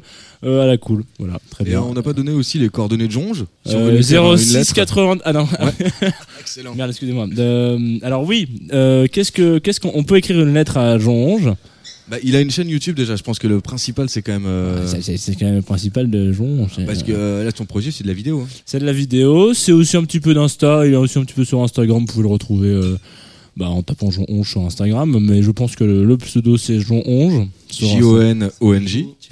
Ah, tiré du bas ouais, underscore Tiré du 8. Ouais, on le connaît bien sur radio chez Michel le underscore Underscore. Mais Jean est déjà revenu de son live. Il est revenu, il a posé tranquillou sa petite, euh, j'allais dire sa petite pêche, excusez-moi. Euh, bon bref, dans tous les Pas cas, dire. C'est étrange. Mec, c'était chambé, euh, putain, euh, trop cool de ta premier live De chez Michel. de, de chez Michel. C'est clair. On se revendique quand même depuis un an, on ment à notre à notre audimat euh, tous les jours musique et gastronomie. En fait, on ne fait que bouffer et boire. Ah, On fait quand même les jingles live. c'est la on musique, fait, quand même, ouais, on fait les on fait les jingles en live. C'est vrai, c'est vrai. Surtout cette, ce, ce soir. C'est vrai qu'on n'a pas précisé qu'en fait on a Paul Moon qui prépare son concert un peu plus tard, qui nous fait tous les Clair. jingles et tous les beds. Les beds, c'est la musique qui passe pendant qu'on parle. Ouais. Et, ils sont très très bien choisis. Voilà, ils, ils tombent Ouais. toujours à point nommé. Là, on a entendu la marque de Paul Moon. Voilà, la- Il y a une caméra. Mais vous inquiétez pas, les lives de Paul Moon sont toujours per- euh, comment on appelle ça? Perturbés parce que en général il y a un câble USB qui marche pas. Enfin, euh, donc euh, c'est une blague. Bah, on est vraiment honoré de ce, de ce Oh, premier live. Jean. Merci beaucoup. Ah, ça me fait plaisir. Franchement, et pendant que ce live se déroulait, il se trouve que Rodolphe, il nous a apporté des À Rodolphe, voilà. Putain, c'est fou en fait. Un petit tataki de bœuf, c'est ça, Rodo? Exactement, ouais, la Voilà. fameuse euh, rouge des prés dont je vous ai parlé tout à l'heure. La rouge des prés. Et euh, Ah, la présentation est bon, j'allais poser la question de savoir est-ce que quelqu'un sait pourquoi on appelle ça la rouge des prés. Parce que c'est un monsieur euh, de Rouget qui a créé cette race. Waouh. Exactement. Waouh, incroyable. Je pensais que tu, euh, je, je pensais qu'on ne savait pas. Tu vois, genre- Le mec sait. Ouais, ben il le sait. Putain, ça aurait Non, été. non, il a bossé. Ok, très bien. Il l'a haussé. Il le sait. Et Il y a une grande feuille euh, dans l'assiette qui est intrigante, c'est du shiso. C'est du shiso vert, ouais, C'est un peu une menthe japonaise euh, Exactement. pour amener un peu de fraîcheur dans ce plat. On a plusieurs variétés de shiso d'ailleurs. Un shiso rouge aussi qui est presque noir euh, bordeaux en général. Hein, Redis-le. hein Euh, shiso rouge. Euh, Une paire de shiso aussi, c'est. euh, Si, ouais, c'est Ouais, bon, bref. Euh, je vous invite à, à taper dans le plat, hein, comme on dit. Et peut-être, nous, on a fini tout le vin, euh, Pierre, on est d'accord? Il n'y a plus rien du tout. hein. Ouais. Non, il, il reste du rouge. Il reste du rouge, mais le rouge, c'est pour plus tard ou c'est c'est pour la. Non, ça peut, ça peut être pour tout de suite. Hein. Oh, écoute, écoute, vas-y, allez en, en avant. Qu'est-ce que. Alors, on n'a même pas eu trop le temps de parler de cette bouteille que tu nous as servi tout à l'heure. Bah, La alors, Jobel qui ressemblait. ouais. Ah, on a remis la lumière euh, sur euh, Sugi Radio. C'est pas très radiophonique de remettre la lumière, mais ça, c'est un peu frustrant. Eh ben, ça tombe bien parce qu'on va partir sur le même domaine. euh, du coup, euh, la ça- on- donc on a eu le fragile blanc chenin euh, 100% euh, de la Grand Jobel, et puis là on va partir sur le 53. 53, c'est l'année des, de- des vignes. 1953, la, la- la plantation des vignes. Euh, c'est euh, donc on va goûter ça. C'est du 100% Cabernet Franc, qui est un peu le cépage maître euh, de la Loire de cette région en Anjou. Euh, voilà, en Anjou, alors il y a aussi du Gamay, hein, c'est pas que, y pas le seul cépage, mais euh, le, Cabernet Franc euh, reste quelque chose d'incroyable, qui est us- aussi euh, employé, euh, utilisé dans, le Bordelais, mais euh, souvent je trouve que c'est assez âpre, assez euh, tannique. Là, on va être sur euh, quelque chose qui est, assez euh, différent. La Grand Jobel, ils font des choses euh, assez généreuses. Alors, euh, j'ai euh, j'ai révisé mes fiches, j'ai j'ai bien écouté la Ah, l'émission dernière. Très bien. Euh, et, et donc, euh, vous parliez de vin glou-glou, euh, gouléant. euh, euh, mais euh, voilà. Ah ouais, ça c'est moi le glouglou. Ouais. Moi j'adore le glouglou. Ouais, le glouglou, le, le glou. Alors, c'était pas. Ouais, c'était gouléant à la fin, c'est ça hein, qu'il fallait finir. Il fallait finir par gouléant. Et du coup, alors vas-y, Tout à donc fait. t'as révisé tes fiches. Et donc c'est parce Voilà, que. bah, on- on- ils font des, des- des vins euh, aussi un, un petit peu comme ça. Ok. euh, et euh, voilà, qui, qui, euh, qui, se boivent bien. Alors celui-là, il est un peu plus complexe que, que d'autres vins, euh, comme, euh, comme le, le, le Comte du Jardin, qu'on qu'on espère avoir petite exclusivité pour, euh, pour la douve blanche. Allez. on, On a, est- on a voilà. plein d'actu, plein d'exclusivités sur euh, la double blanche. De Blanche qui est un festival. Mais moi, je vous, je vous Ouais. propose aussi un, un autre terme euh, qui est euh, que ce vin a un haut degré de torchabilité. Ah Donc, euh, il, est, il, est, il est fort torchable. Voilà. Euh, Torchetant. Euh, D'accord. Euh, C'est-à-dire que euh, euh, le- euh, la, la torchabilité, c'est tu, tu bois des coups avec euh, tes copains, Wow. t'as une bouteille, tu te sers un verre, tu le trouves plutôt pas mal, mais tu discutes, et puis ensuite tu veux te resservir un verre, mais la bouteille elle a été sifflée. Voilà, c'est Ouais, le t'es principe. torché. Il est, il est incroyable. Euh, alors bon, malheureusement vous ne pouvez pas savoir ce qu'on a en bouche, mais il y, a un- y, a y a goût de ouf, non? Enfin, je dis pas une fin comme, comme si, euh, comme s'il y avait une espèce d'épice ou quelque chose d'assez fort. euh, Peut-être que je, encore une fois, je, je, je fabule, mais hum, j'ai l'impression qu'il il a vraiment quelque chose de très, très, très, très, très particulier. Voilà, attendez, là, tout, tout, tout le, tout le studio ça, accourt pour, euh, pour être servi euh, de son petit, euh, de son petit verre de torchite, de torchis. Non, non, mais J'ai même notre ami Bart qui, tu vois, qui Ouais, accourt, voilà, qui accourt. voilà, Alors, on a ouais, une grande partie de l'équipe d'Animal Records voilà. and Kitchen qui est là ce soir et ça fait plaisir parce que un voilà, peu les pièces maîtresses. euh, sans eux, N'oubliez pas, le, n'existerait n'oubliez pas. pas le cuisinier. Il nous manque plaît, le hein. cuisinier Antonin. euh, il nous manque, non mais il nous manque le cuisinier Antonin qui, qui est parti d'Animal Records. Je parle. euh, euh, qui est qui est en ce moment même en Au train de, faire une l'ancien Mouchou, euh, de faire une sorte de showcase, un Il fait concert. un, il fait un Antonin, oui, pour ceux qui, pour ceux qui voudraient euh, faire un after soirée euh, manger, euh, qui n'ont pas envie d'écouter la radio, c'est un très mauvais choix de ne pas écouter la radio, mais vous pouvez aller faire un petit coucou à Antonin, même si je crois que tout est complet. Il inaugure, ils ouvrent là euh, un, un pop-up euh, culinaire euh, au Magnum, euh, qui est un truc assez, assez chouette. Et donc, il blanquette et bourguignon ce soir en menu. Euh, moi, je trouve que Paul, Paul Moon, tu fais les jingles et les, et les musiques pendant qu'on parle. Tu te la racontes un peu. Là, on va passer à la dégustation. T'as une musique un peu de dégustation, euh, tu vois, un, peu de ouais, truc téléachat. téléachat. Et le temps Tu que tu cherches, moi je vais poser deux trois questions à Jon, savoir. euh, Ouais, ouais, a- j'ai un truc, j'ai un truc. Alors, on va a- voir ce qu'il a en boutique. euh. C'est tranquille, hein, c'est rien de. Ouais, ouais, mais quand même.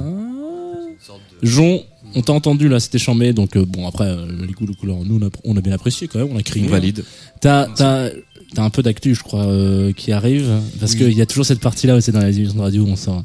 Je sors un livre, c'est euh, vous pouvez l'acheter Tout à fait. demain. Tout à fait. Bah, si vous si vous êtes sur Paris, vous pouvez venir me voir la semaine prochaine. euh, je passe le 28 à, à Maison Nomade à Gare de l'Est pour les 1 an de la Maison Nomade. Je fais tous les 1 an. Si vous Ah si, ouais. vous, si vous avez une- un autre 1 an, je peux jouer pour vous un an aussi. Ouais, Il y a les Je un suis an de il y a un an d'augmentation de tickets de métro là. oui, c'est euh, vrai. voilà, C'est vrai. Bah, je joue pour la RATP. euh, non, mais à vrai dire, euh, je joue le 28 novembre. Du coup, la semaine prochaine à Gare de l'Est, à Maison Nomade pour leur un an. Et deux jours après, je serai, je serai au 1999, rue Saint-Maur, euh, pour un superbe concert à, dès 21h, le samedi 30 novembre. Donc retenez les deux dates, c'est simple. 28 et 30, c'est la semaine prochaine. Jeudi Ok. et, et samedi. Donc ça c'est les actus euh, live et après actus euh, sorties. Alors ça, euh, c'est les actus à court terme. ouais, exactement. Et ensuite, euh, je suis en train de préparer un album. Ah. Euh, je suis en train de le finir, mais bon, ça prend toujours 1200 ans pour finir un album. Alors, je sais rien en fait, puisque c'est mon premier album. Tu donc pourras peut-être jouer pour les un an de ton album. Je pourrais jouer chez Michel. pour les un an de mon album. Et du coup, voilà, Est-ce je, que tu t'y engages je peux m'engager à devant ça. ce plateau là Absolument. et devant devant Antoine, Je peux le mettre dans mon agenda si vous voulez. le fondateur de Tsugirato. Antoine. On peut, on peut voir Antoine parce qu'on voit pas, on voit pas beaucoup Antoine en fait. Coucou Il est Antoine. là, il est, Ah. il est à la technique, il est là. Eh bien oui, je m'y engage absolument.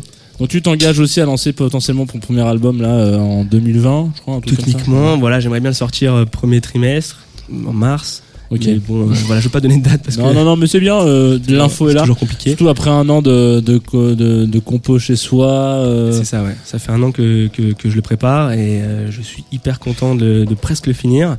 J'ai pas mal travaillé là en ce moment. En je travaille en ce moment en studio avec Studio Simone, mon ami Sam, qui a un superbe studio à Invalide. ok. C'est chez lui que je- j'enregistre mes voix. Et, et puis voilà, et tout se passe très bien. Et Ça, va être, ça va être bien quoi. On attend, on attend un peu plus d'actu, mais de toute manière, nous, on- n'est pas, on n'est pas à l'abri qu'on passe un petit son de Jon Non, Rouge, mais en- hein, dans une émission. En tout cas, je trouve que les, les dates de la sortie euh, de ton album passent bien avec le pinard. Ça, tu vois, il y a un- Mais il y c'est a- un accord. un euh, accord, un accord. date, date de sortie mais, future. Euh, Pinard qui, marche pas mal, ouais. un accord romain date même. Ouais, Romain, Romain date, mal. peut-être, ouais. Et c'est Pierrot qui a prévu tout ça. Il est très très fort. Il est bon, putain, sur les accords. Non, c'est magnifique. euh, Pour vous situer, bon, bah là, on est inondé de bœuf. Ah oui, alors du coup, moi j'ai pas du quoi. tout tapé dans la Bah oui, bouffe. mais il faut y aller. Euh, je- Oui, on est inondé de bœuf, C'est on vrai est qu'on avait inondé oublié de le rouge. cuistot presque. Il avait pas de verre de pinard même tout à l'heure. Euh, C'est la folie, ce tataki là, c'est un truc. Ouais, ça. euh, Enfin, Pierrot, tu, tu le goûtes Qu'est-ce que tu- Ouais, ouais, c'est trop bon. C'est c'est super léger et en même temps, il y a, il y a- il y a plein de saveurs qui explosent en bouche. Il y a une marinade dans ton tataki euh Oh, oh, oh. C'est la fameuse marinade vin blanc, euh, soja, euh, huile de sésame et huile d'olive. Ah bah, c'est du vin Ah blanc, moi j'y vais. Hein, euh, je dis oui. On sent bien le sésame, ouais. C'est, ça marche hyper bien et en même temps, c'est assez, euh, c'est assez léger. C'est vraiment cool. Et euh, caviar d'aubergine, tu peux nous en dire un peu plus? Comment tu nous le, tu nous prépares comment? Tu vas chez Caro caviar fais- d'aubergine brûlée, mais je vous expliquerai le procédé avec le prochain plat. Diable. Parce qu'il y a le même procédé pour les poireaux qui Ah, accompagneront le macro. Et là, il est en train de, flamber des, des macros, c'est ça? Ouais. Ouais, attention, il a un chalumeau. Il y a du chalumeau là. On appelle vite Il Baptiste pour qu'il fasse deux trois petites stories Ouais. incroyables de, de ce flambage. euh. Alors, euh, pendant que ça flambe, peut-être que on peut euh, on peut mettre de la musique. Voilà. Je sais qu'on sort d'un concert, alors on va me dire ah, toujours la Ah, musique, relou. machin, etc. Il faut bien qu'on mange. hein, Il faut bien qu'on bouffe, voilà, faut Ouais. bien qu'on ouvre les autres bouteilles, il reste encore quand même que bien au frigo. Puis il faut bien qu'on écoute du son aussi. Faut qu'on écoute du son et là du coup t'es venu avec tes machines pour faire ton concert, mais aussi avec une petite recommandation. Absolument. Une recommandation, un, un titre que j'ai découvert dernièrement qui s'appelle euh, Nakamara. C'est de Yatus Kayot. Et c'est un, ils sont en featuring avec euh, Q-Tip, que vous connaissez sûrement, Bien sûr. un rappeur hors norme.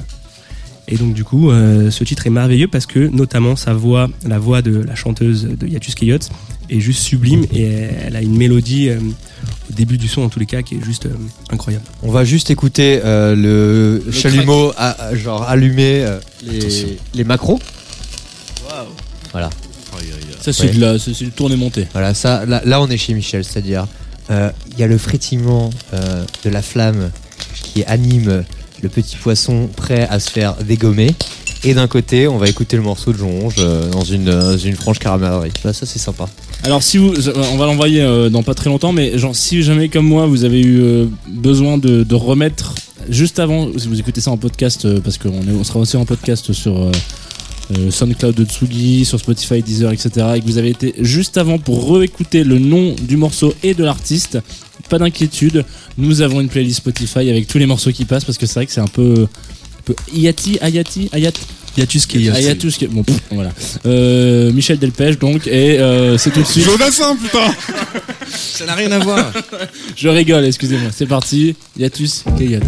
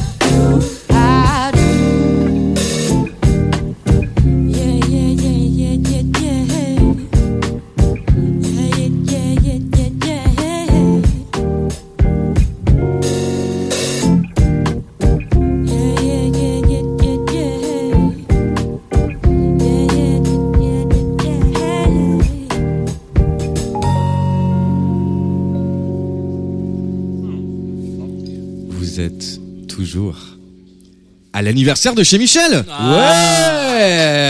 Mais bien sûr Joyeux anniversaire, joyeux anniversaire.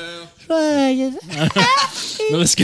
Ah, parce que je gueule trop dans le micro. Non, c'est pas que ça. tu gueules, mais c'est vrai que bon. mais- Non, c'est une vraie émission live. Non, j'ai une voix qui porte, c'est tout. Ouais, Bon, voilà. euh, pour ceux qui nous rejoignent, euh, c'est les 1 an de chez Michel. On est en direct. C'est quand même pas tous les jours qu'on fait une émission en direct. On est sur 3 heures de direct. Il y a du live, il y a à manger, il y a plein de choses. Et là, en plus, en plus, on a un nouvel invité. Ouais, qui a fait son apparition dans les hautes herbes, comme ça, comme un Pokémon euh, rare. L'air de rien. Ouais. Parce que le mec est super occupé. Ouais, voilà, il avait une conférence. Juste Euh, avant. euh, Jean-Michel, journaliste. Ouais. J'ai envie de dire, on accueille Léo. Salut Léo. Salut Léo. J'ai eu le temps de boire euh, quelques coups quand même avant de- d'arriver. de- T'es bourré, quoi. c'est très bien. Un petit coup dans le nez, sympa. Je... Bon, Léo, toi, euh, on a souhaité te recevoir parce que. Et d'ailleurs, tu as aussi accepté de venir. Bah ouais, merci pour votre invitation et je suis content d'être avec vous pour fêter ces un an. Bah, c'est un vrai bonheur en fait. Euh, Il se trouve qu'on va parler de tout ça, mais dans un premier temps. Pas, euh, pas ici. Il va falloir qu'on change de le pièce. comptoir. Ouais, ouais. Je crois qu'on va passer au comptoir. On va passer au comptoir. Le comptoir. Chez Michel au comptoir. Eh, Pose ton verre sur la table. petite bouteille T'avais pas un Dijon, Jackie Un petit comptoir. Fous-moi le bignou au comptoir. En espèce ou puis carte bleue Carte bleue, carte bleue, carte bleue. Ouais, j'ai. ouais.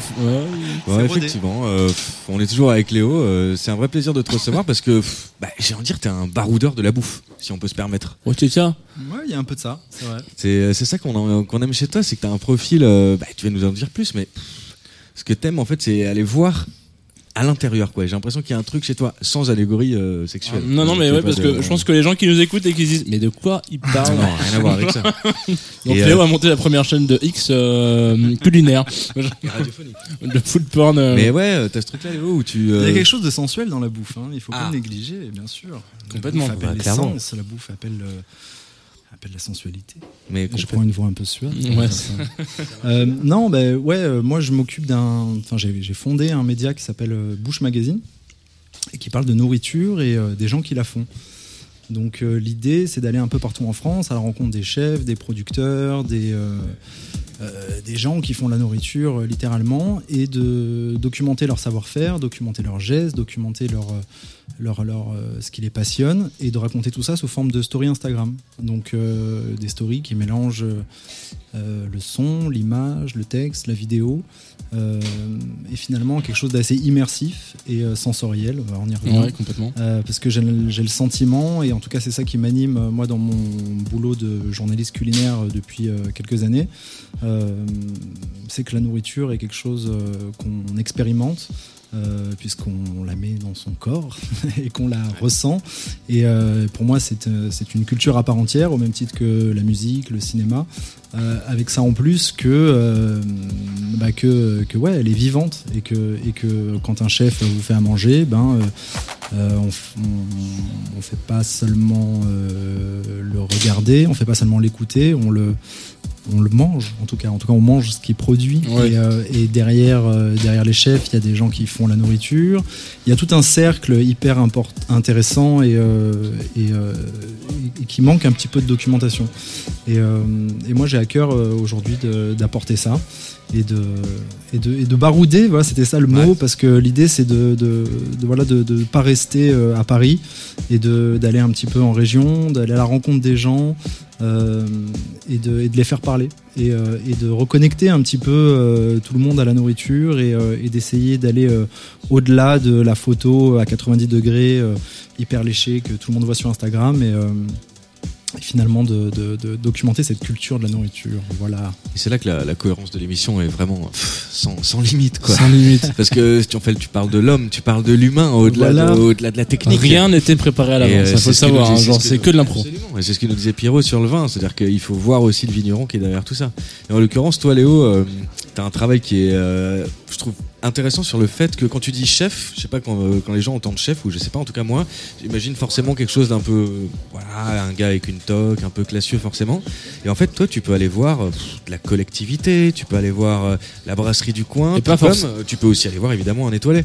Et pas Et ça, forcément trouve que ça des chefs aussi. euh, ça est. Est-ce Ouais. que ça, tu l'inclus dans une démarche euh, sciente, scia- Bah, sciente en fait, enfin moi je milite. Euh, Évidemment, seulement dans une démarche. ce, qui, ce qui me passionne vraiment et ce pourquoi je milite, si on parle militantisme, mais c'est pour une culture populaire de la nourriture. Donc euh, voilà, moi je mets sur le même plan effectivement un chef étoilé, euh, quelqu'un qui a beaucoup de techniques, qui a beaucoup de d'années d'expérience, euh, d'années d'études, on peut même parler dans certains cas. Euh, je le mets sur le même plan qu'une petite mamie euh, qui fait son pot au feu dans son coin parce que Ouais. j'ai le sentiment que euh, à certains égards, ces deux personnes racontent la même chose. Alors, il y en a un pour qui c'est son métier, il y en a un pour qui il y a beaucoup de, de- comment dire d'enjeux et de, et de responsabilités. Il y a quelqu'un dans le cas de la grand-mère où c'est quelque chose de, sentimental, quelque chose qui, sort comme ça. On a tous une grand-mère ou un grand-père qui nous a fait un plat, euh, qui nous a, dont on se rappellera toute notre vie.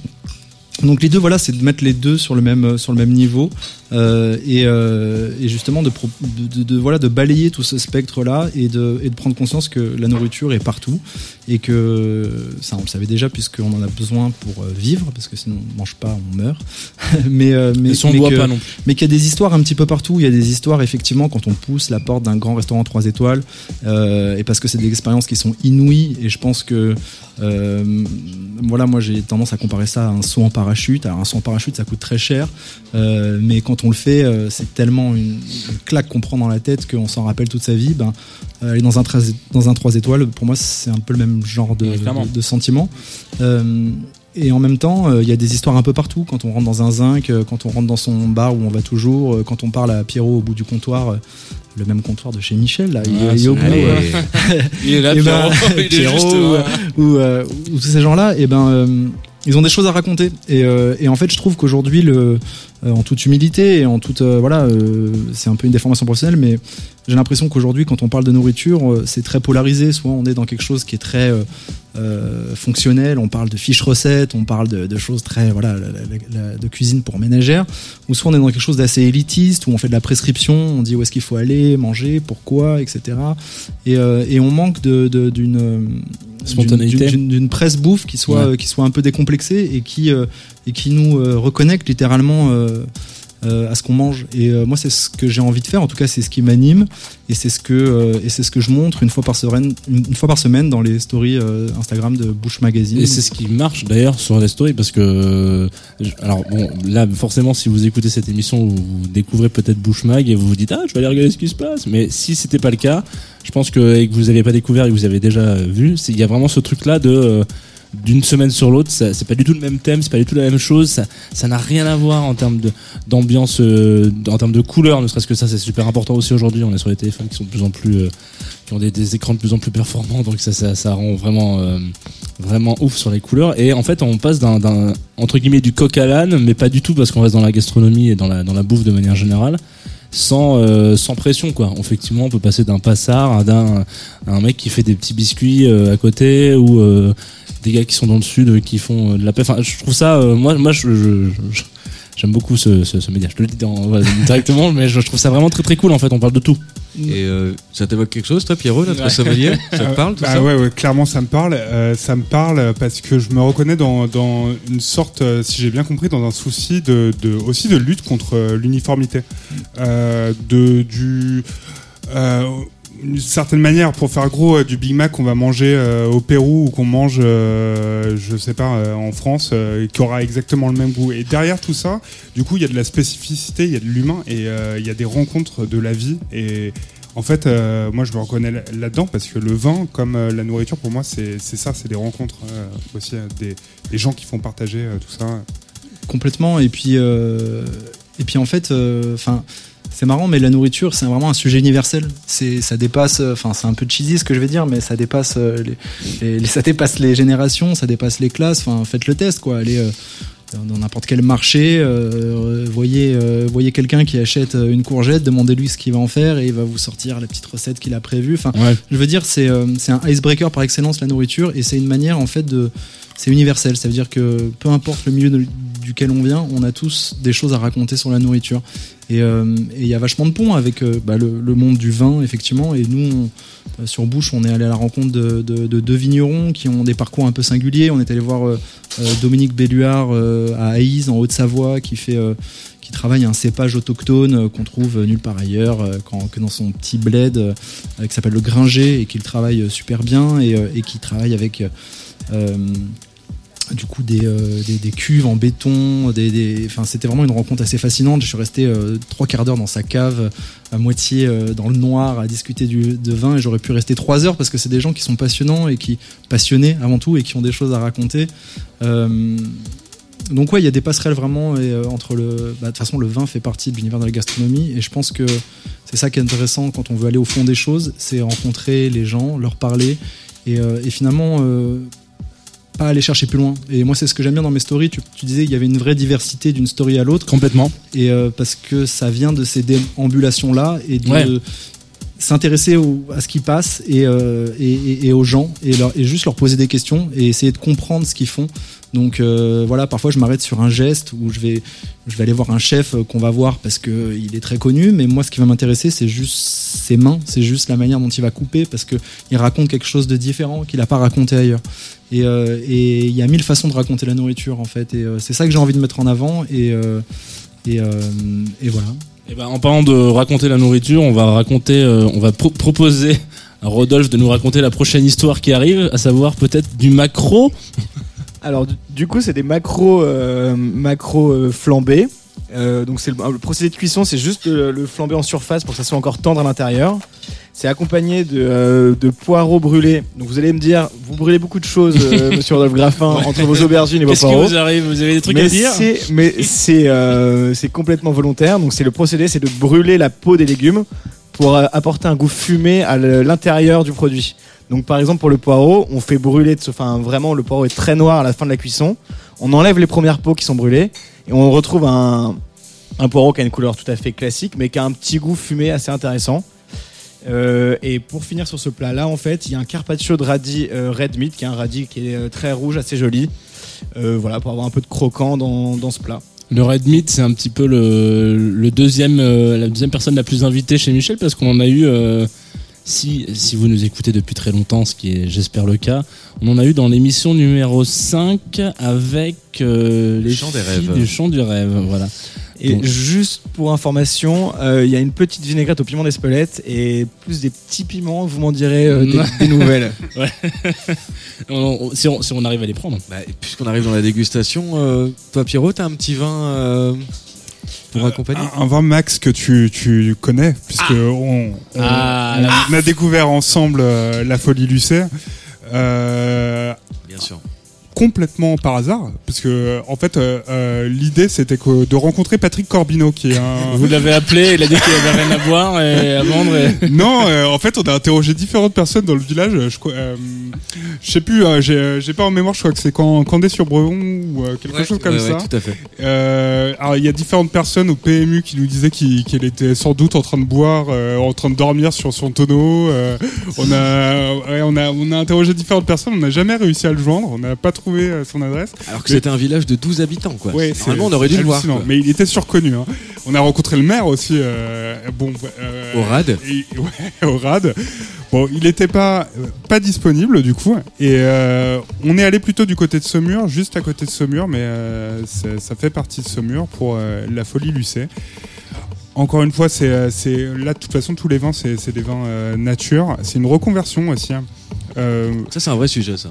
Ouais, Euh, il y a beaucoup de, de vignerons euh, nature qui, qui se reconvertissent, qui décident euh, de tout claquer et puis euh, et qui entament une formation euh, pour euh, pour découvrir le vin parce qu'ils sont passionnés par ça et, et, euh, Et quand tu dis, for- je peux me permettre de t'interrompre, quand tu dis formation, c'est une formation justement au sens très très large. Et là, je rejoins la grand-mère euh, dont parlait Léo. C'est-à-dire que là, là, on parle de transmission orale en fait. C'est-à-dire que ça, c'est un truc qui est vachement présent aussi. En tout cas, en l'occurrence, dans ce gala de la Folie Lucé, voilà, il y a eu un, un contact qui s'est passé avec un vigneron plus âgé, qui avait une cinquantaine d'années, qui lui a cédé quelques hectares. Bon, voilà, ça, il faut le savoir, c'est possible que dans la Loire, le Languedoc, voilà, le Roussillon, peut-être un peu dans le Rhône, dans le Bordelais, dans le Bourgogne. Il y a, tu trouves pas un hectare. Il lui a filé. offert a filé, ouais, pour une somme euh, symbolique, peut-être de 1000 euros l'hectare. Il faut savoir que dans le Bordelais ou dans le Bourgogne, un hectare c'est soit inestimable, soit 1 ou 2 millions Mm. d'euros ou dans le Champagne. Et euh, voilà, il y a que dans ces régions-là où on peut rencontrer des, euh, des expérimenteurs en fait quoi, des, des- des chercheurs quoi, des, gens cré- vraiment créatifs. Et ce gars-là c'est ça quoi. Il y a eu un contact avec une personne plus âgée euh, qui était vigneronne aussi, en fin de carrière, etc. Qui lui a dit écoute, je vais, je vais t'apprendre ce que je sais. Il lui a filé quelques hectares. Le mec a commencé à se lancer comme ça. Et en l'occurrence le vigneron il venait je crois de la pub Pierrot non? De- Je sais pas un truc de ce genre là quoi. Il était informaticien, euh, il était informaticien, je, je crois. Ouais. Truc rien à voir. Ouais, Ouais, je crois rien qu'on à voir. on C'est avait- Loïc Terkem. euh, On avait déjà parlé dans une émission aussi, on avait une bouteille de la folie Lucée Ouais. euh, qu'on avait euh, rapidement évoquée. Au On avait goûté la, cuvée encore. Ouais, c'est celle-là, exactement. Et là on goûte la cuvée Autrement. Euh, Vivement le prochain. 2013. Et c'est- intéressant parce que c'est du coup euh, c'est c'est euh, une vigne de enfin c'est c'est un millésime de 2013. Euh, lui s'est installé en 2009. C'est un tout jeune vigneron.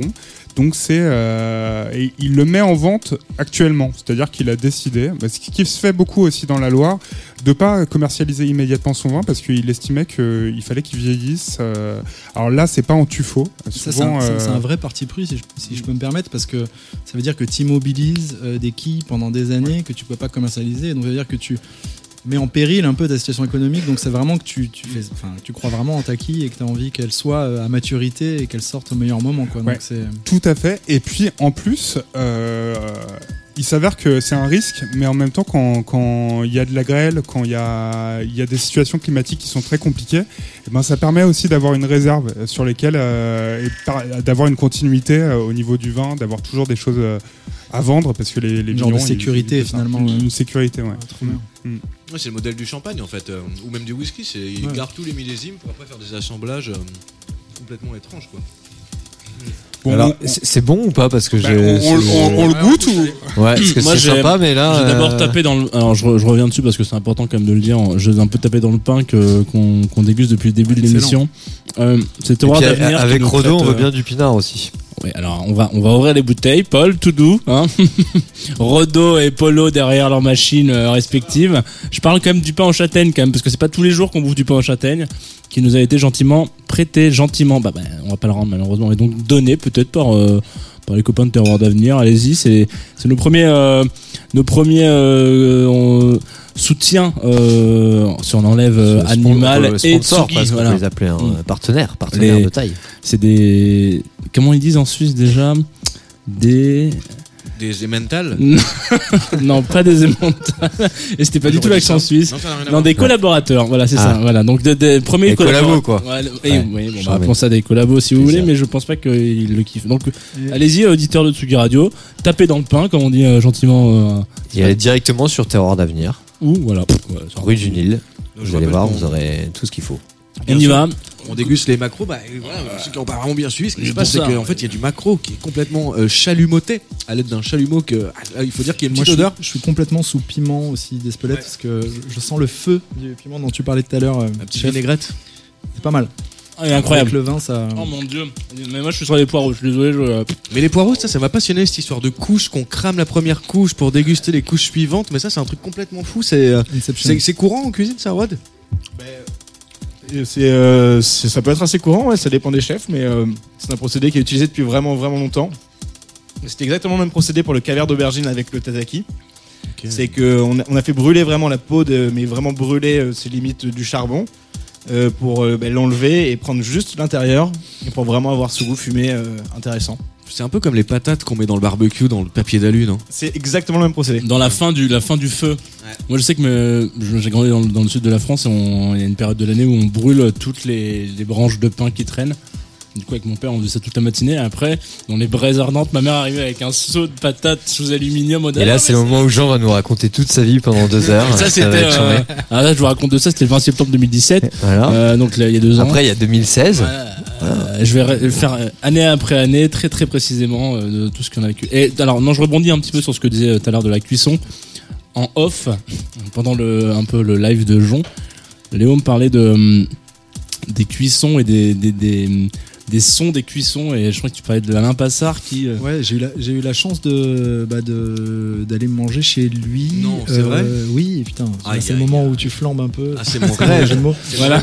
En Bourgogne, c'est en Bourgogne, euh, non alors en Mais fait non, non, pas il y a du son tout. restaurant L'Arpège euh, qui est à Ah, Paris t'es à Paris, 7e l'Arpège, et puis il a deux fermes, euh, une dans l'Eure et une en Normandie et euh, le Bois Giroux. Et donc j'ai eu la chance d'aller là-bas, je l'ai interviewé et en fait non, oui, il me parlait de de, de, de, de la cuisine à l'oreille en fait et à quel point un, un chef quand il atteignait un certain niveau de euh, de, Folie. de connaissance et de folie euh, arrivait en plein coup de feu quand il y a euh, quatre chefs de partie qui sont en train de gérer chacun leur cuisson à tendre l'oreille et à reconnaître euh, l'état de cuisson des aliments juste au crépitement de la peau qui enfin tout, ce- tout ce genre de trucs et moi ça m'a un peu bluffé parce que c'est un peu genre truc de sensei japonais où tu sais il faut Ouais. 10 ans avant de pouvoir maîtriser ton art genre tu sens que le mec a vraiment taffé le truc et, et en même temps ça fait sens parce que quand t'es dans une cuisine et qu'il y a le feu partout euh, t'as besoin d'avoir euh, pas uniquement les yeux mais aussi Les oreilles, le toucher.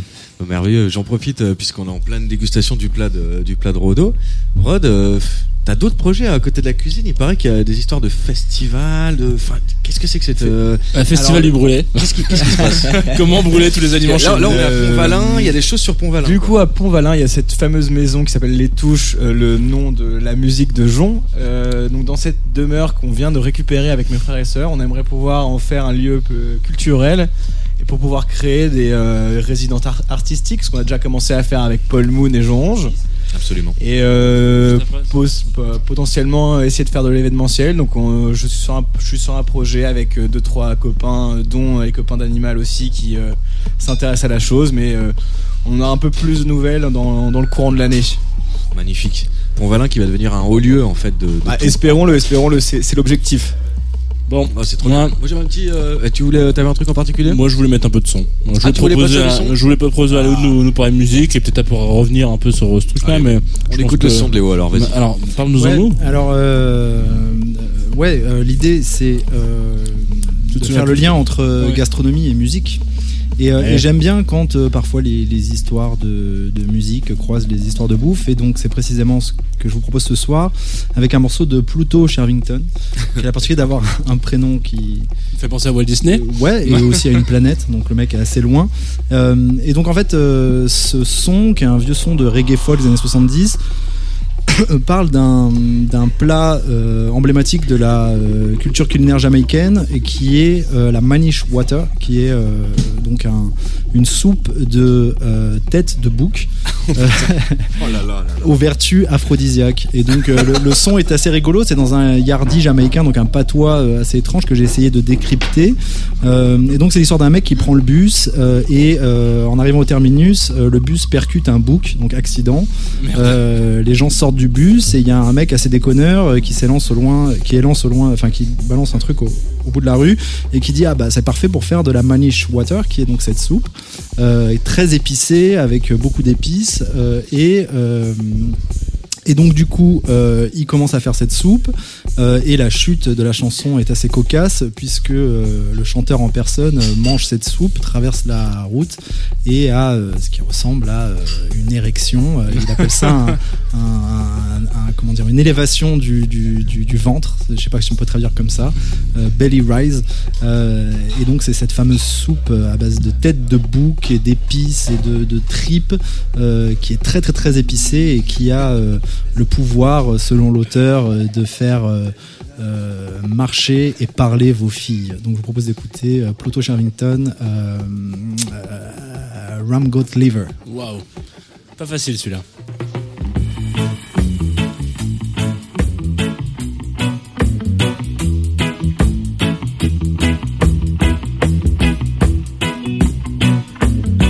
Sunday gone, I jump on a minibus. I really late, but it's not my fault. And ah, when we nearly reach by the terminus, I feel the bus come to a halt. Well, liquor ram goes down by the roundabout, but just as if that could not suffice. I better run to the bus and start to shout. You should have dead make we buy a pound of rice. Ram goat liver, good to make manish water. Billy goat teeth make the earring for your daughter. Very good lunch, put the bite in your back. It make your daughter. It make your daughter walk and talk. Well, the news spread fast like a telegram. Nobody know where the good come from. We raise a pot and a pan from an iron man who sit down there all pot a boil. I hit a yaman banana dip. Meanwhile, liquor waters a gone. Lick me goat and a take me sip. From good liver, good fever. Manish water, really good teeth, make the earring for your daughter. Very good lunch, put the bite in your back. It make your daughter, it make your daughter walk and talk. Well, I pop two bills and I make a slide. I take a walk, go out the street.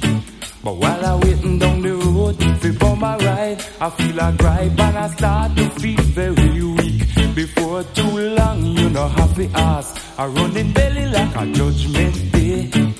Everybody in the road I dead will laugh. Is then I know that crime will never pay. Ram good liver, good to manish water. Billy good teeth, make the earring for your daughter. Curry good lunch, put the bite in your back. It make your daughter, it make your daughter walk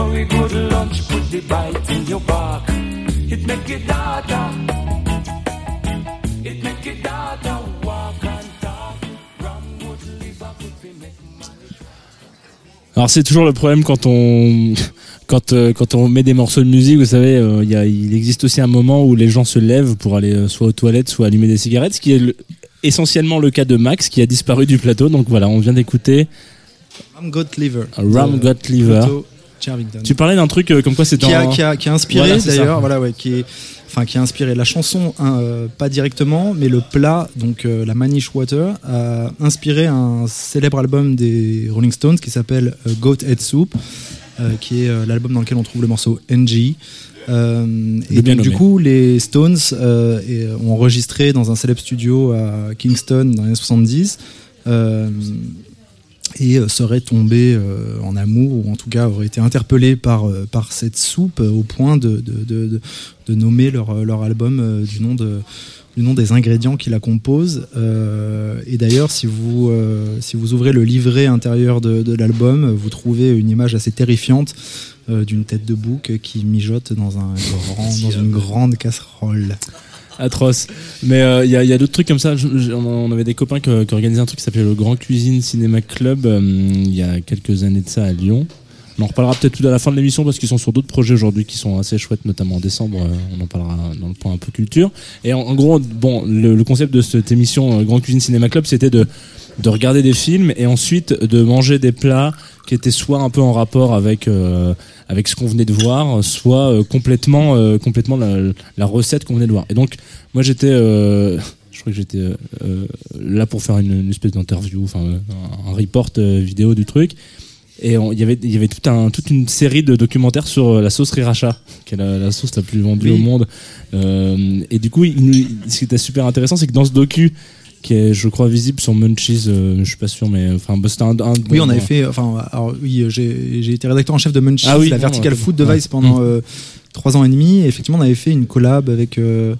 Euh, Avec eux, avec Matt et avec le Grand. Cuisine Cinema Club et on avait euh, en même temps que le festival diffusait les films euh, on avait accompagné on, a- on avait, on avait prêté un film qui était sur Munchies Ouais. n'était pas celui sur la sriracha qui était un autre euh, Mais bon, il y en avait un du coup sur la sriracha et du coup dans ce film-là, il disait que les gens étaient tellement fans de la sauce sriracha qu'ils avaient fait des morceaux de. Il y avait une, tellement une énorme communauté qu'il y avait des, des rappeurs qui avaient fait des sons qui s'appelaient sriracha et où ils disaient genre c'est une soupe de ouf, euh, c'est trop de la balle. Et genre c'est dingue, ça me fait Bah, c'est là où la culture de la nourriture prend Ouais, vraiment sens parce que ça influence, cette sauce, euh, euh, ça influence la vie de tous les jours ouais, vraiment ouais.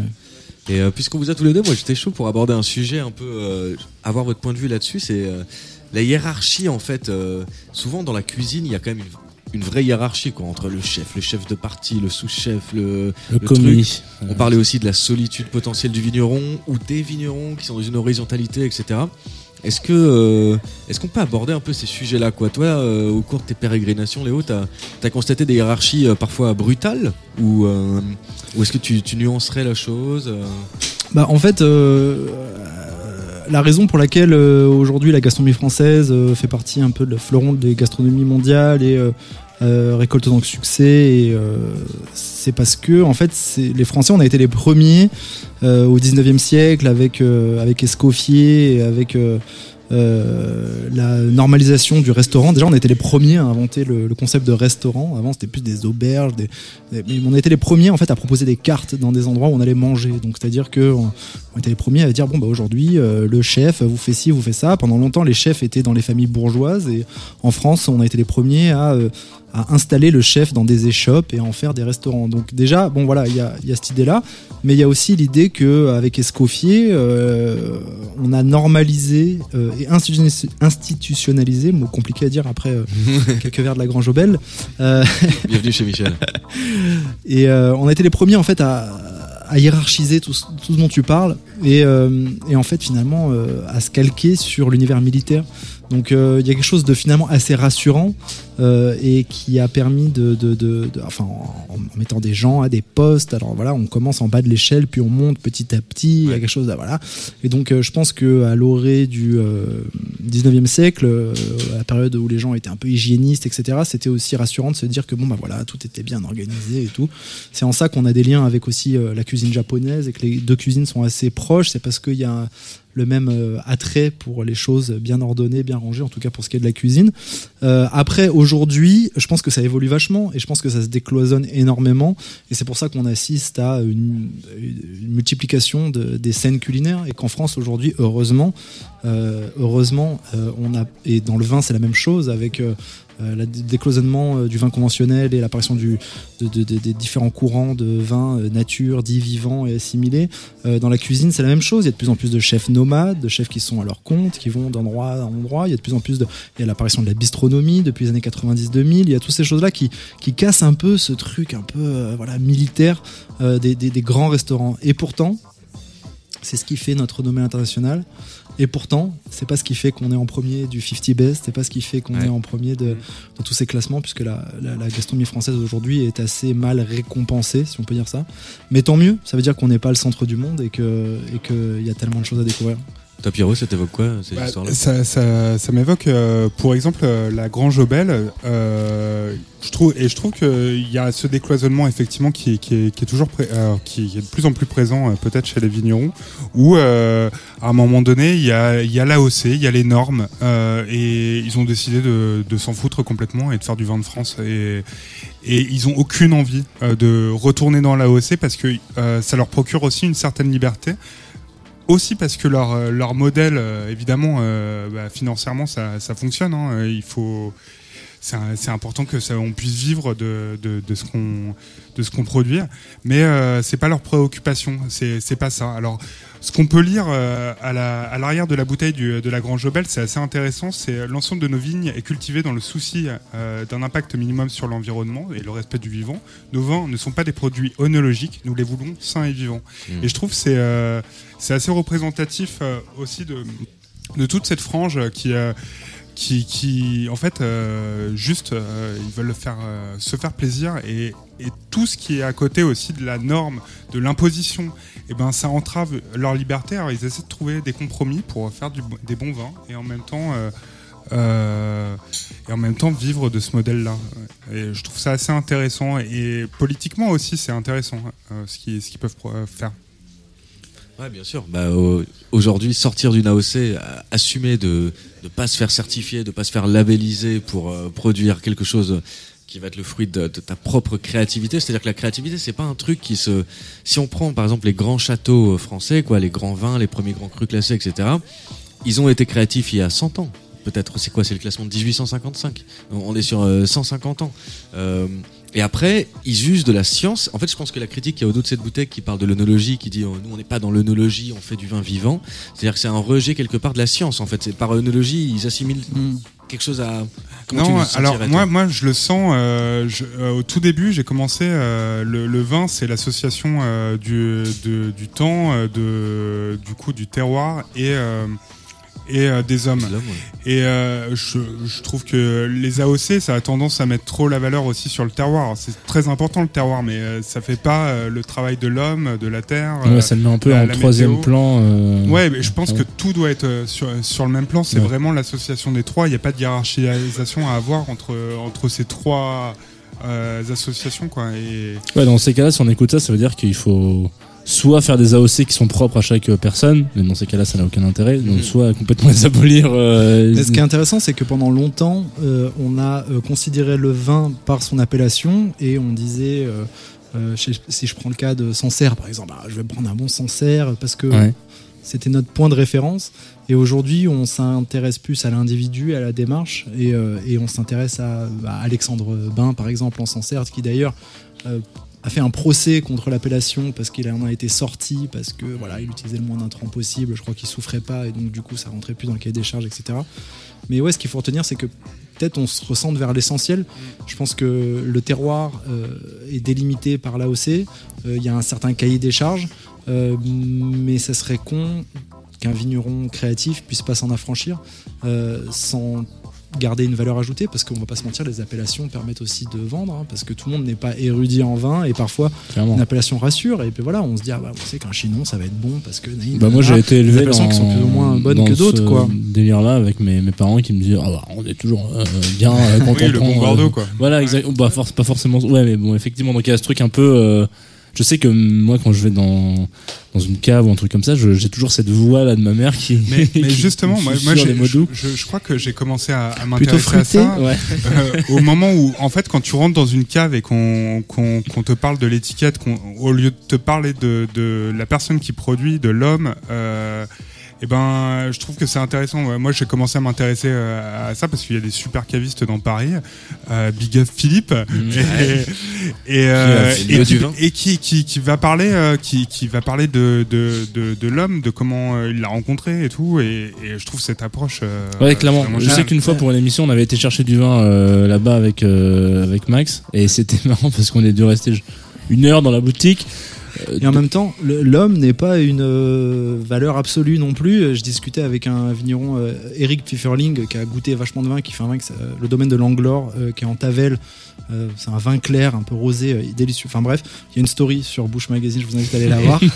Tac, placement d'œil, produit. c'est bien. Euh, et en fait, c'est intéressant ce qu'il me disait, c'est que donc lui goûte énormément, et pas uniquement ses vins, vous en doutez. Ouais. Et euh, il me disait qu'il avait été souvent surpris parce que euh, quand il se faisait des a priori sur une personne en disant ah ce vigneron là il est imbuvable, euh, je suis, sûr que son vin euh, il est autant que sa personnalité, euh, et ben il était agréablement surpris parfois, ça c'en a cas, on se disait putain je goûte quelque chose, je en connaissant la personne je m'attendais à quelque chose qui me correspond pas et en fait j'ai goûté quelque chose d'exceptionnel Euh, et vice versa. euh, du coup j'ai perdu le fil, mais vous avez compris quoi. Ouais, c'est un peu, c'est un cas d'école, la jurisprudence Gezafelstein en fait, parce que le mec est, est imbuvable, mais sa musique, ok, d'accord. Dans le sens, le dans le sens où, en fait, c'est vrai que les histoires humaines sont importantes dans le vin. Moi, j'ai le sentiment, évidemment, que quelqu'un qui, qui, qui, qui- comprend son terroir et qui a un vrai discours a peu de chances de se planter, mais, euh, mais parfois euh, ça suffit pas. Et il y a aussi le travail euh, dans, la- vigne et dans le chai qui, fait beaucoup et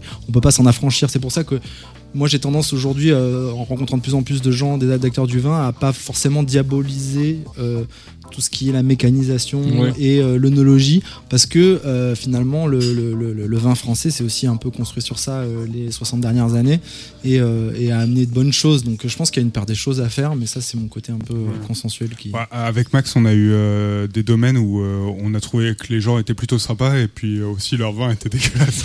c'est vrai que ça fois. peut arriver. hein. Du coup, on est bien mal à l'aise parce qu'après, bon, on sait pas trop quoi faire. Ouais, écoutez, euh, sur ce dîner gastronomique de notre anniversaire, Ouais. les étapes s'enchaînent. Euh, au défaut de sortir de là aussi, on peut peut-être sortir de cette rubrique. Exactement, Voilà. c'est des heures et des heures à table et l'heure est venue de peut-être d'aller écouter Paul Moon. Ouais. Et euh, pour ça, on va peut-être lancer notre rubrique euh, La table du fond. La table du fond. Michel Chez Michel. T'es là Cette petite basse. Chez. Michou. Bah, tu m'en mettras la petite cousine Le roi du bignou. Il est l'heure de passer À au live de Paul Moon. Ok.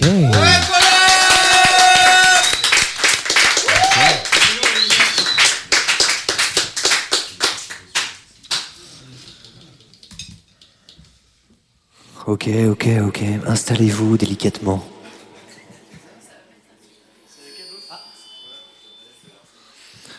Installez-vous, installez-vous. Prenez place, les amis. Nous allons écouter un peu de musique ensemble. Quelque chose de circonspect.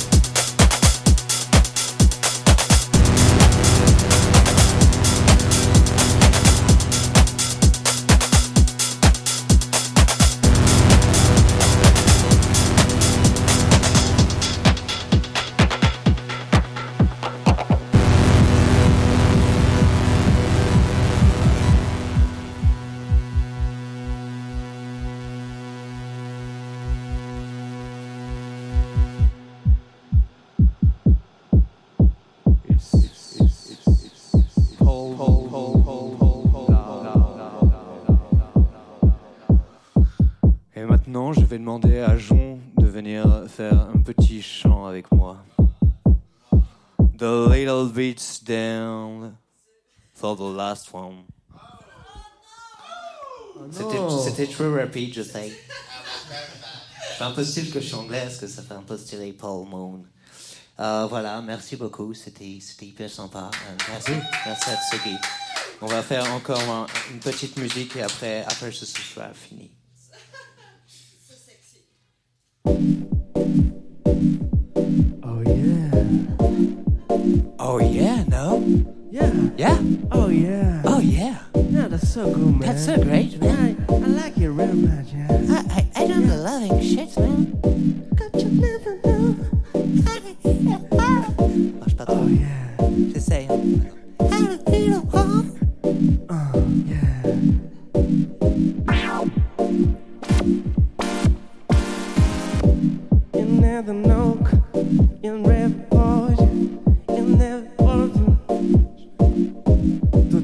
ce soir sur Tsugi Radio.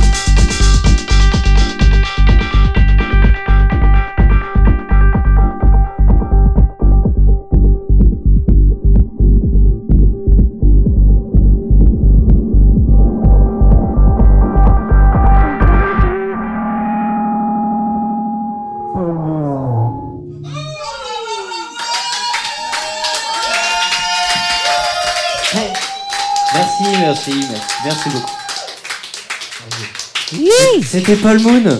Voilà, Paul Moon. Bravo. Paul Moon.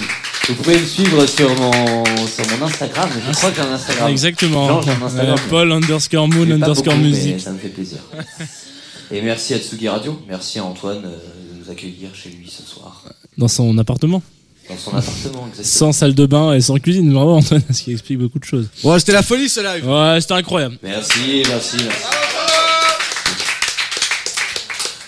Euh, je me permets. euh, Vas-y, Paul, je sens que t'as plein de choses à dire. Ah bah non, moi, je, moi ça y est, je suis. je suis- Bah c'est ça parce que là, on est comme dans les, comme un peu à la télé, on est chez Michel Drucker, il sort de son live, il nous rejoint, il est en Ouais, y a sueur. plus de jingle, y a plus rien. là. Ouais, on est sur, euh, on est sur ouais, Vivement ouais. Dimanche. Non, nous ne sommes pas sur Vivement Dimanche, nous sommes sur Tsugi Radio, c'est les 1 an de chez Michel, l'émission, on est encore en- à l'antenne jusqu'à 21h. Bon, après, si on dépasse un petit peu, euh, peut-être qu'on pourra s'arranger avec le taulier. Euh, vous pouvez euh, voir nos, nos gueules, euh, ce qui ce qui est pas une excellente idée à l'heure qu'il est, mais euh, vous pouvez quand même nous suivre euh, sur la fanpage de Tsugi Radio, il y a un, un live vidéo. Et puis, je crois que c'est tout pour les informations. Des petites stories qui, qui pop par-ci par-là sur les réseaux sociaux, chez Michel underscore Radio Show.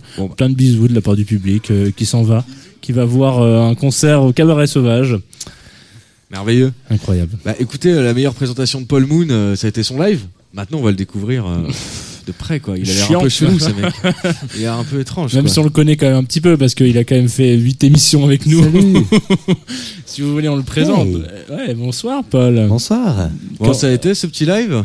Bah écoute, euh, oui, ma foi. euh, C'est, euh, le live, c'est comme ça, c'est une espèce de belle, euh, belle improvisation, mais euh, toute euh, orchestrée évidemment. Et euh, non, franchement, c'était, c'était très sympa. Paul Moon, c'est un projet. euh, ça manquait d'un sub pour les enceintes. juste. Ah. Et ça, c'est mon éternel problème. C'est, tu vois, un bon gros sub euh, pour vraiment sentir le, le kick, comme on dit. Le kick qui sub. Parce que c'est ça, Paul Moon, c'est c'est de l'impro. C'est quoi le projet Paul Moon? Ouais, le projet Paul Moon, non, c'est pas, c'est pas de l'impro. Le projet Paul Moon, c'est euh, avant tout euh, de, de se faire euh, vraiment euh, plaisir aussi. Moi, je crois que de toute façon, on est, euh, on est quand même dans le plaisir de manière générale sur cette Ouais, émission. sur cette émission, on est sur le partage et le Voilà. plaisir. Ouais. Je pense qu'il y a peu de personnes qui se font chier et qui se disent merde, faut que je change de taf. Euh, mais en gros, c'est le, c'est le plaisir avant tout, évidemment.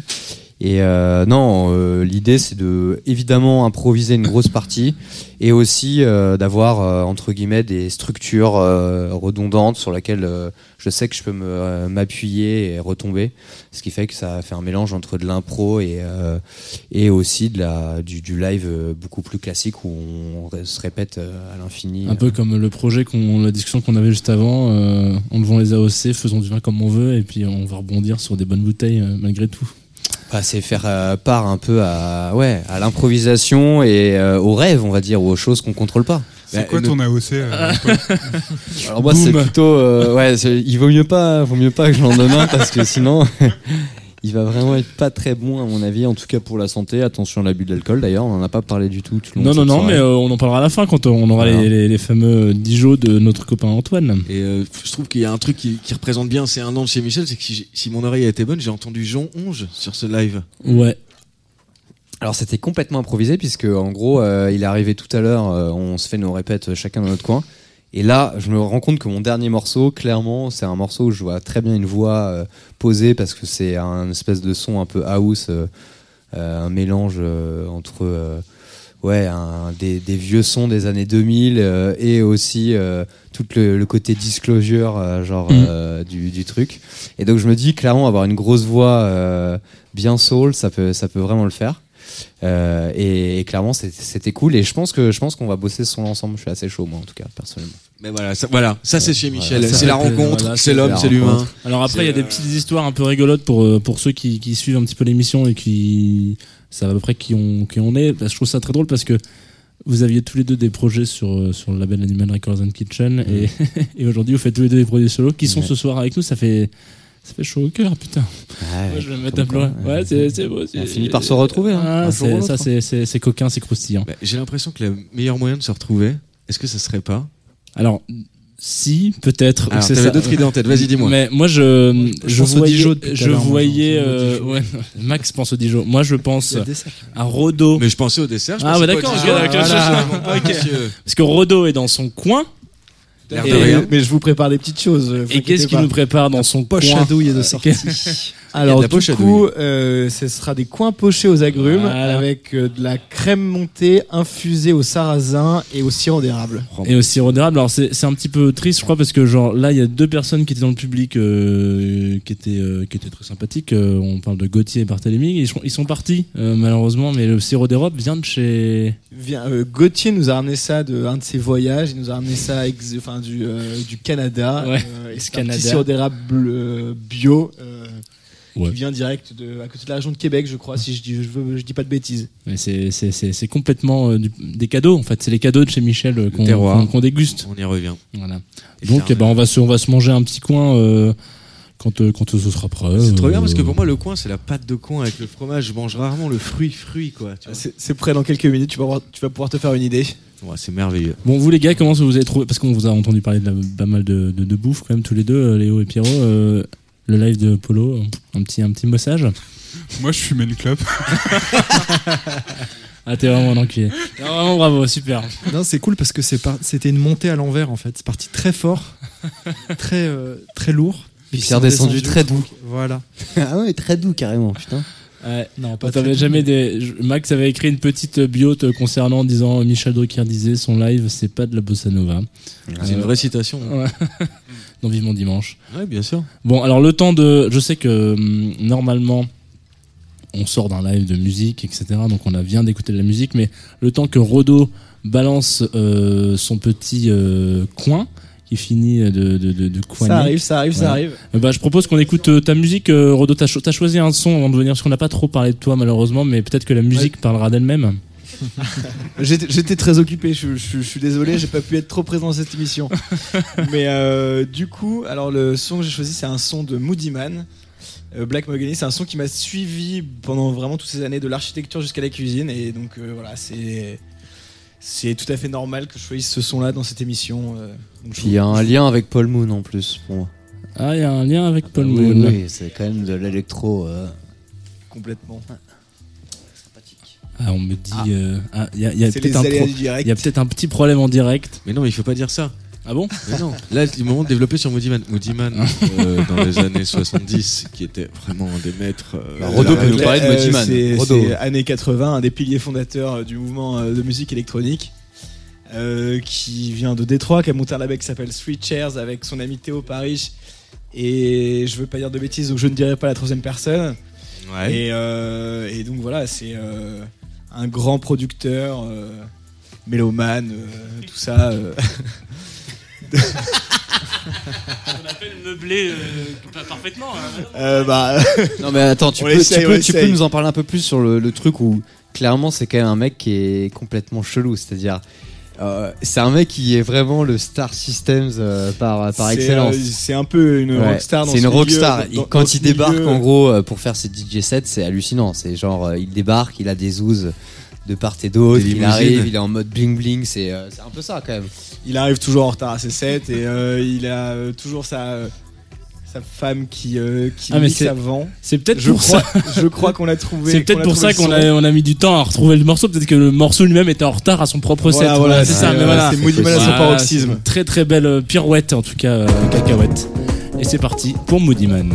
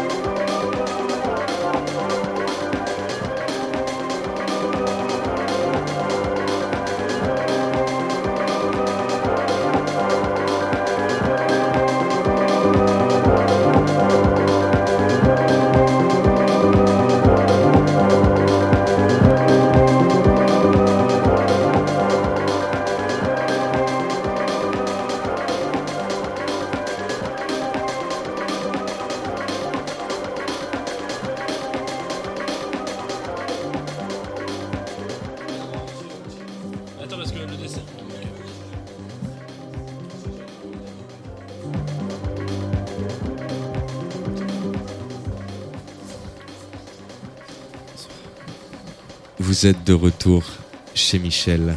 Mich Mich. C'est toujours notre anniversaire. C'est toujours nos 1 an. On est toujours en direct. Complètement. Et pour nous, c'est la folie parce que, bah voilà, Enfin, les- on n'est pas vraiment à la folie parce que la folie c'est à 100 La folie, c'est à côté. Ouais, On va juste à pas se côté. mentir. On vient de finir à la folie lycée aussi. Donc, euh, Mais euh, c'est toujours le bonheur. euh, Il y, a eu- il y a eu du live, euh, on a mangé comme des chancres, il y a eu un sommelier pour l'émission. Bah, il y, a- il y a tout ce qu'on aime et je me demande si ce serait pas le moment de, de débriefer tout ça. Et pour débriefer un peu, quel est le mieux qu'un Dijon Dijon. Dijon, c'est trop bien. Le Dijon. Passons au Dijon, les gars. Le Dijon. Le Dijon, c'est le moment où on, pff, bah voilà, on est tous là, on se retrouve, on discute un peu de tout ce qui s'est passé. Quoi, il y a un truc, on fait des liens, les liens, quoi. Les liens du Dijon. Est-ce qu'on peut parler d'un rapport entre chez Michel et les liens, quoi? Euh... C'est quoi cette question, Max Tu l'avais préparée depuis deux ans à Je suis vous. désolé, euh, c'est un truc que là, j'ai Quel est le j'ai rapport entre les liens de chez Michel? Non, mais je trouve que tisser des liens, c'est un truc, euh, c'est un truc dingo, quoi. C'est un truc dingue. Vraiment, j'ai l'impression Ouais. que il est, il est sur, on est, on est sur euh, Non, une caméra en- cachée en fait. Non, mais Euh, je sais pas, moi je suis, je suis d'humeur. euh, Tu veux, je- tu veux nous parler de quoi, Max Ouais, à, à voilà. la couche Parce qu'en fait, ça- tu vas amener un truc, mais ça marche pas du tout. J'ai envie de réfléchir sur la vie et j'étais Ouais. en train de me dire, en fait, Hmm. la cuisine, j'ai pas toujours pensé ça, mais il y avait un moment de ma vie où je me suis dit, ok, en fait, c'est un art. C'était pas très clair. Je me suis dit, dans un premier temps, je sais pas. Dans un deuxième temps, je me suis dit, c'est un artisanat. Hmm. Et puis, il y a eu un moment où je me suis dit, c'est un art. Mais du coup, quand j'y réfléchis, plus j'y réfléchis, plus je me dis, c'est le seul art indispensable. Parce que si on bouffe pas, on crève. Alors Bah, que, c'est- alors que Ah. tous les autres arts. Ah là, là, là Ah, tu me titilles là. On lance un vrai débat. Là, là on est sur Rilke. Là, on est sur Rainer Oui, Maria Rilke. Et je fait- veux dire que la cuisine, est-ce que ce serait pas le seul art indispensable? Waouh. Bah, en fait, euh, ici, si tu regardes la définition de l'art dans le Larousse 2000 2007. Ouais, que je l'ai sous la 2007, main, là, ouais. euh, avec la couverture en cuir euh, qui, qui va bien. Avec la petite meuf en de fait, profil, là. En fait, tu vas te rendre compte que, en gros, euh, l'art, c'est euh, pas du tout. euh, Attends, parce que j'enlève mon délai, il paraît. Ouais. Euh, waouh. Euh, non, en gros, ce qu'ils disent, c'est que l'art, bah, c'est un truc justement où euh, il n'y a pas vraiment de, de principe et de, de côté genre euh, indi- indispensable. C'est il y a rien de primaire dans l'art, c'est-à-dire ça Tu sert à rien. le Larousse, quoi. Non mais ça sert à rien en gros l'art, c'est la définition de l'art. Mais c'est pour ça que la cuisine. J'ai entendu gros larmes. Ouais, moi aussi. Ouais. Ouais, ça Non, mais m'a- c'est pour ça, hein. c'est pour ça que la cuisine, c'est pour ça que la cuisine. Non mais c'est pour ça que la cuisine n'est pas considérée comme un art parce que justement c'est- c'est tout le elle débat que est, j'essaye de elle lancer. est. Oui mais c'est pas le débat, c'est genre en fait ça fait, c'est pas un art à ce moment-là. Ouais, mais là il est devenu un C'est- taquine. c'est on le peut plus plus- parler de rien, il y a Ah, des ouais. sujets tabous, Ah, c'est euh, c'est la dégueulasse. doxa. On parle quand même d'art éphémère. C'est ce que j'allais dire. Voilà, je trouve que c'est ouais, c'est un, c'est un art mineur, universel et éphémère. Et c'est ça qu'il y a de beau dans la cuisine, c'est que c'est quelque chose de l'ordre de l'instant. Et donc du coup, c'est comme une en art contemporain, on parle de performance, on parle de voilà, il faut le vivre pour le, il faut le voir pour le vivre, le vivre pour le le voir. voir pour le croire Voilà, un tableau, quelque chose c'est immuable. Quelqu'un qui l'a vu il y a 200 ans, eh ben, on verra le même tableau avec quelques, à quelques Détail près, ouais. quelques parce tailles que- près 200 ans plus tard, euh, ben, quelqu'un qui n'a pas connu euh, Fernand Point ou je sais pas, quelques chefs illustres euh, du, du- du début du siècle dernier, ben, connaîtra jamais cette cuisine-là. Il y a les recettes qui restent, mais c'est une instance. Oui, c'est mais- ça qui est beau aussi. C'est il faut. Ouais, alors après, ça, alors, bon, d'accord, mais comme dans beaucoup de questions, on peut se poser la question le, de on la. peut pas le figer en fait. l'arrivée de la technologie là-dedans. À un moment donné, tu te disais, euh, si t'as pas connu, euh, une- je sais pas, un concerto avec tel euh, chef d'orchestre, etc., euh, tu pourras jamais le réentendre. Et puis, boum, d'un coup, il y a un mec qui a dit, bah si, moi je vais l'enregistrer. Aujourd'hui, on peut l'entendre. euh, Ouais, mais comment Voilà. tu fais Comment tu fais avec la bouffe du coup Bah justement, peut-être qu'on- peut-être qu'aujourd'hui on n'a aucune Même solution, mais chaque- peut-être que dans 20 ans on en aura une et en fait on pourra on peut en goûter des plats d'Alain Passard. euh, non même mais en c'est non, non, mais 2072. c'est- alors attendez moi c'est surtout que je pense que la cuisine c'est c'est- non mais C'est la- vraiment le Dijon. non mais la cuisine c'est Bienvenue chez Michel. Alors, en fait, ce que je pense. Non, la cuisine, c'est très particulier parce que, justement, soit c'est un besoin primaire, tu bouffes, euh, c'est chambé, mais tu t'en fous surtout plein l'estomac et après ça te permet de vivre. Soit tu bouffes un truc incroyable dans une situation particulière qui a été cuisiné et là, ça se transforme en art. C'est- C'est-à-dire que c'est, je pense, un, justement, des seuls arts qui a une espèce de frontière bizarre et genre, euh, pas justement imperméable, mais un peu porable, poreuse, où en gros, on peut se, ouais, où on peut se retrouver en tout cas à soit c'est un truc primaire et donc c'est pas de l'art, c'est juste c'est un besoin primaire. Soit tu bascules dans l'art parce que c'est travaillé, c'est recherché, il y a quelque chose derrière. Et c'est peut-être là où je pense que ce que tu es en train de dire, c'est que euh, la cuisine, c'est parce que sinon ça marche pas. En fait, t'introduis une nuance entre la faim et la gourmandise. C'est ça que t'es en train de faire. Ouais, ouais, peut-être, mais surtout ça n'existe pas Max, pour. c'est on fire sur les. Mais non, mais c'est je crois que ça existe pour la musique? Je crois que, que, que quand t'entends euh, des oiseaux qui chantent euh, d'une certaine manière, et ben c'est un petit peu. euh, Ouais, et puis euh, surtout, est-ce que, est-ce que, est-ce que quand tu peins, est-ce que quand tu peins un mur, non mais Max, est-ce que quand tu peins un mur en blanc, c'est de l'art? Bah, justement, parce que c'est de la peinture. Non, mais on vous conseille de tous d'aller regarder cette euh, fameuse pièce de théâtre de Yasmine Araza où justement il parle de euh, euh, c'est art justement le nom de la pièce où Mm. il parle d'un tableau euh, un antrios qui est une pièce de 5 mètres sur 5 mètres de blanc unique et pendant trois, une heure et demie il parle de ça euh, justement euh, le mec l'a acheté je crois 150 000 euros et il dit mais c'est un- c'est trois amis qui se gueulent là-dessus hein. C'est que c'est qu'un tableau blanc de merde et donc Clairement, c'est est pour très ça, c'est, intéressant c'est pour ça que ça peut marcher. théâtre, ça art. marche pour la peinture, la musique, tout ce que tu veux. Mais par contre, pour la cuisine, si tu, si tu chies une merde et que tu le mets dans une assiette, on va juste te dire c'est nul, quoi. Bah, je rebondis là-dessus. Bien sûr. Mais il y a vachement de, il y a vachement de liens qui ont été créés entre, la l'art et la, et la bouffe. Euh, euh, notamment, cette, je crois qu'il y a un, un célèbre artiste contemporain qui a, qui a justement mis euh, de la merde en conserve pour euh, critiquer justement cette idée que l'art contemporain parfois Ouais. est accessible à tous et tout. Et il y a un, un célèbre artiste des années 50, 60, 70 qui s'appelle Spoeri, S-P-O-E-R-I. Je l'épelle parce que j'ai oublié son prénom, alors ça fait genre je, je connais un petit peu plus. ça marchait bien. Euh, Ouais, c'est qui- très, très- qui- lui avait fait un carrément invité tous ses potes et fait un banquet, une de grande tablée comme ça. Et à la fin du banquet, a, euh, a enterré en fait euh, la table, a enterré tout ça, un petit peu comme on en, comme, euh, comme on, bah, qu'on en- on enterre un moment. Et l'idée, l'œuvre était dans le fait que euh, 20 ans plus tard, on allait déterrer ce, ce- repas et retrouver des morceaux de d'os de poulet, des morceaux d'assiette euh, pas finis et euh, figer en fait ce moment, cette instance euh, qui est si impalpable dans l'art de cuisiner, puisque euh, on parlait de, de grands chefs tout à l'heure qui d'un coup balancent leur art, mais tous les soirs c'est différent et tous les soirs il y a une cuisson qui va se jouer à un petit truc et qui va faire que Ouais, cet art-là, est en plus d'être éphémère, est, est différent chaque soir. Écoutez, je pense que toutes ces discussions sur, Wow. euh, sur le temps, sur euh, le contemporain, tout ça, nous amène au vrai moment du Dijon. Il se trouve qu'on nous La consommation. possédons un Dijon Ah, qui nous a été ramené Le par moment, Antoine. le moment d'Antoine. ouais. Ouais, alors, parce- alors il faut quand même un peu raconter pourquoi c'est Antoine qui s'occupe du Dijon ce, Alors, ce Antoine, mois-ci. il faut raconter. Antoine, c'est monsieur de Tsugi Radio quand Ah, même. C'est monsieur, monsieur de Tsugi Radio, ouais. c'est son nom de famille d'ailleurs. Antoine Tsugi Radio, c'est tout attaché. Non, non, j'ai un vrai nom de famille quand même. Antoine Radio, on l'appelle. Tu veux dire que Tsugi Radio n'est pas un vrai nom? Tsugi, c'est le nom du magazine. Ah, voilà. Enfin, voyez, on a- je sais bien qu'il est Non, tard, vous avez fait deux heures et demie d'antenne, Non, tout ça, mais oui, les garçons voilà. quand même. Comment ça va? À merveille. Bon, nous, ça va, on est content, hein. Moi, je peux vous dire que je suis quand même hyper fier de fêter le premier anniversaire de chez Michel. Je suis euh, euh, estomaqué de la qualité des échanges qui se tiennent euh, chaque mois dans cette émission et particulièrement ce soir. Euh, et puis euh, voilà, bah, on, on a foutu un beau bazar. Il y a eu des beaux moments de live, des, des beaux moments de radio. On a cramé du c'est- macro. C'est vrai, mais c'est on a cramé du macro dans ce studio. On a ouvert une boîte de Pringles. Euh, non. Quand on rentre de l'extérieur, ça sent un peu la chaussette, mais bon, on va, on va aérer tout ça, c'est pas grave. Non, mais je suis vraiment ravi, les garçons. euh, Et, euh, et euh, longue vie à chez Michel sur Tsugi Radio. Ah, et merci du coup, vous m'avez demandé de me charger du Dijon. Ouais. Alors, je sais pas si vous êtes allé aux Antilles. Non. Non. Vous n'êtes pas allé aux Antilles. Alors, vous savez que le, le rhum vient des Antilles. Pourquoi? Parce que les esclaves cultivaient la canne à sucre. De la canne à sucre, on tire l'alcool de, euh, de, de- voilà qui fait le rhum. Voilà, ça, ça s'arrête pour mes con- connaissances en onologie. Par contre, il y a un- il y, a un rapport très compliqué au, au rhum euh, en Guadeloupe, notamment que je connais bien parce que ma, ma sœur vit là-bas. Euh, là, c'est, je vous ai ramené du rhum Bologne hein, qui vient vraiment de. de- je Alors il a ramené un euh, cubi de rhum, hein, juste pour info. C'est-à-dire, tu sais, on n'est pas sur une bouteille, un truc classique. genre, Mais oui, mais là, en tout fait- va bien, ouais, je ramène une En fait, bouteille, faites le euh, sondage autour de vous si un vous avez tonneau. des copains qui ont de la famille aux Antilles, etc. Euh, se faites le que en sondage cubi. autour de vous. Non, non, mais c'est hyper plus pratique à ramener en avion Non, que mais en oui. en verre. C'est Non, mais c'est clair. aussi beaucoup plus impressionnant à sortir La en soirée. fois, j'ai ramené une bouteille de 10 litres, euh, c'était chambé. Mais il vient directement, direct producteur, hein, comme on dit. Hein, donc Ah euh, bah la canne là, à sucre qui a ouais. poussé au, euh, voilà, au sud de, au sud de Basse-Terre, euh, l'usine Bologne que j'ai visité, euh, qui est tout rouillé, etc. Enfin, c'est un, c'est un endroit assez incroyable. Et en fait, le, le rhum, c'est une habitude sociale assez bizarre en Guadeloupe. Ils sont, euh, c'est un peu compliqué la Guadeloupe quand on n'a pas le mode d'emploi, euh, où les, gens sont un peu durs entre eux. Il n'y a pas, y a pas beaucoup de bienveillance entre les métros, les béquets, euh, les Antillais, etc.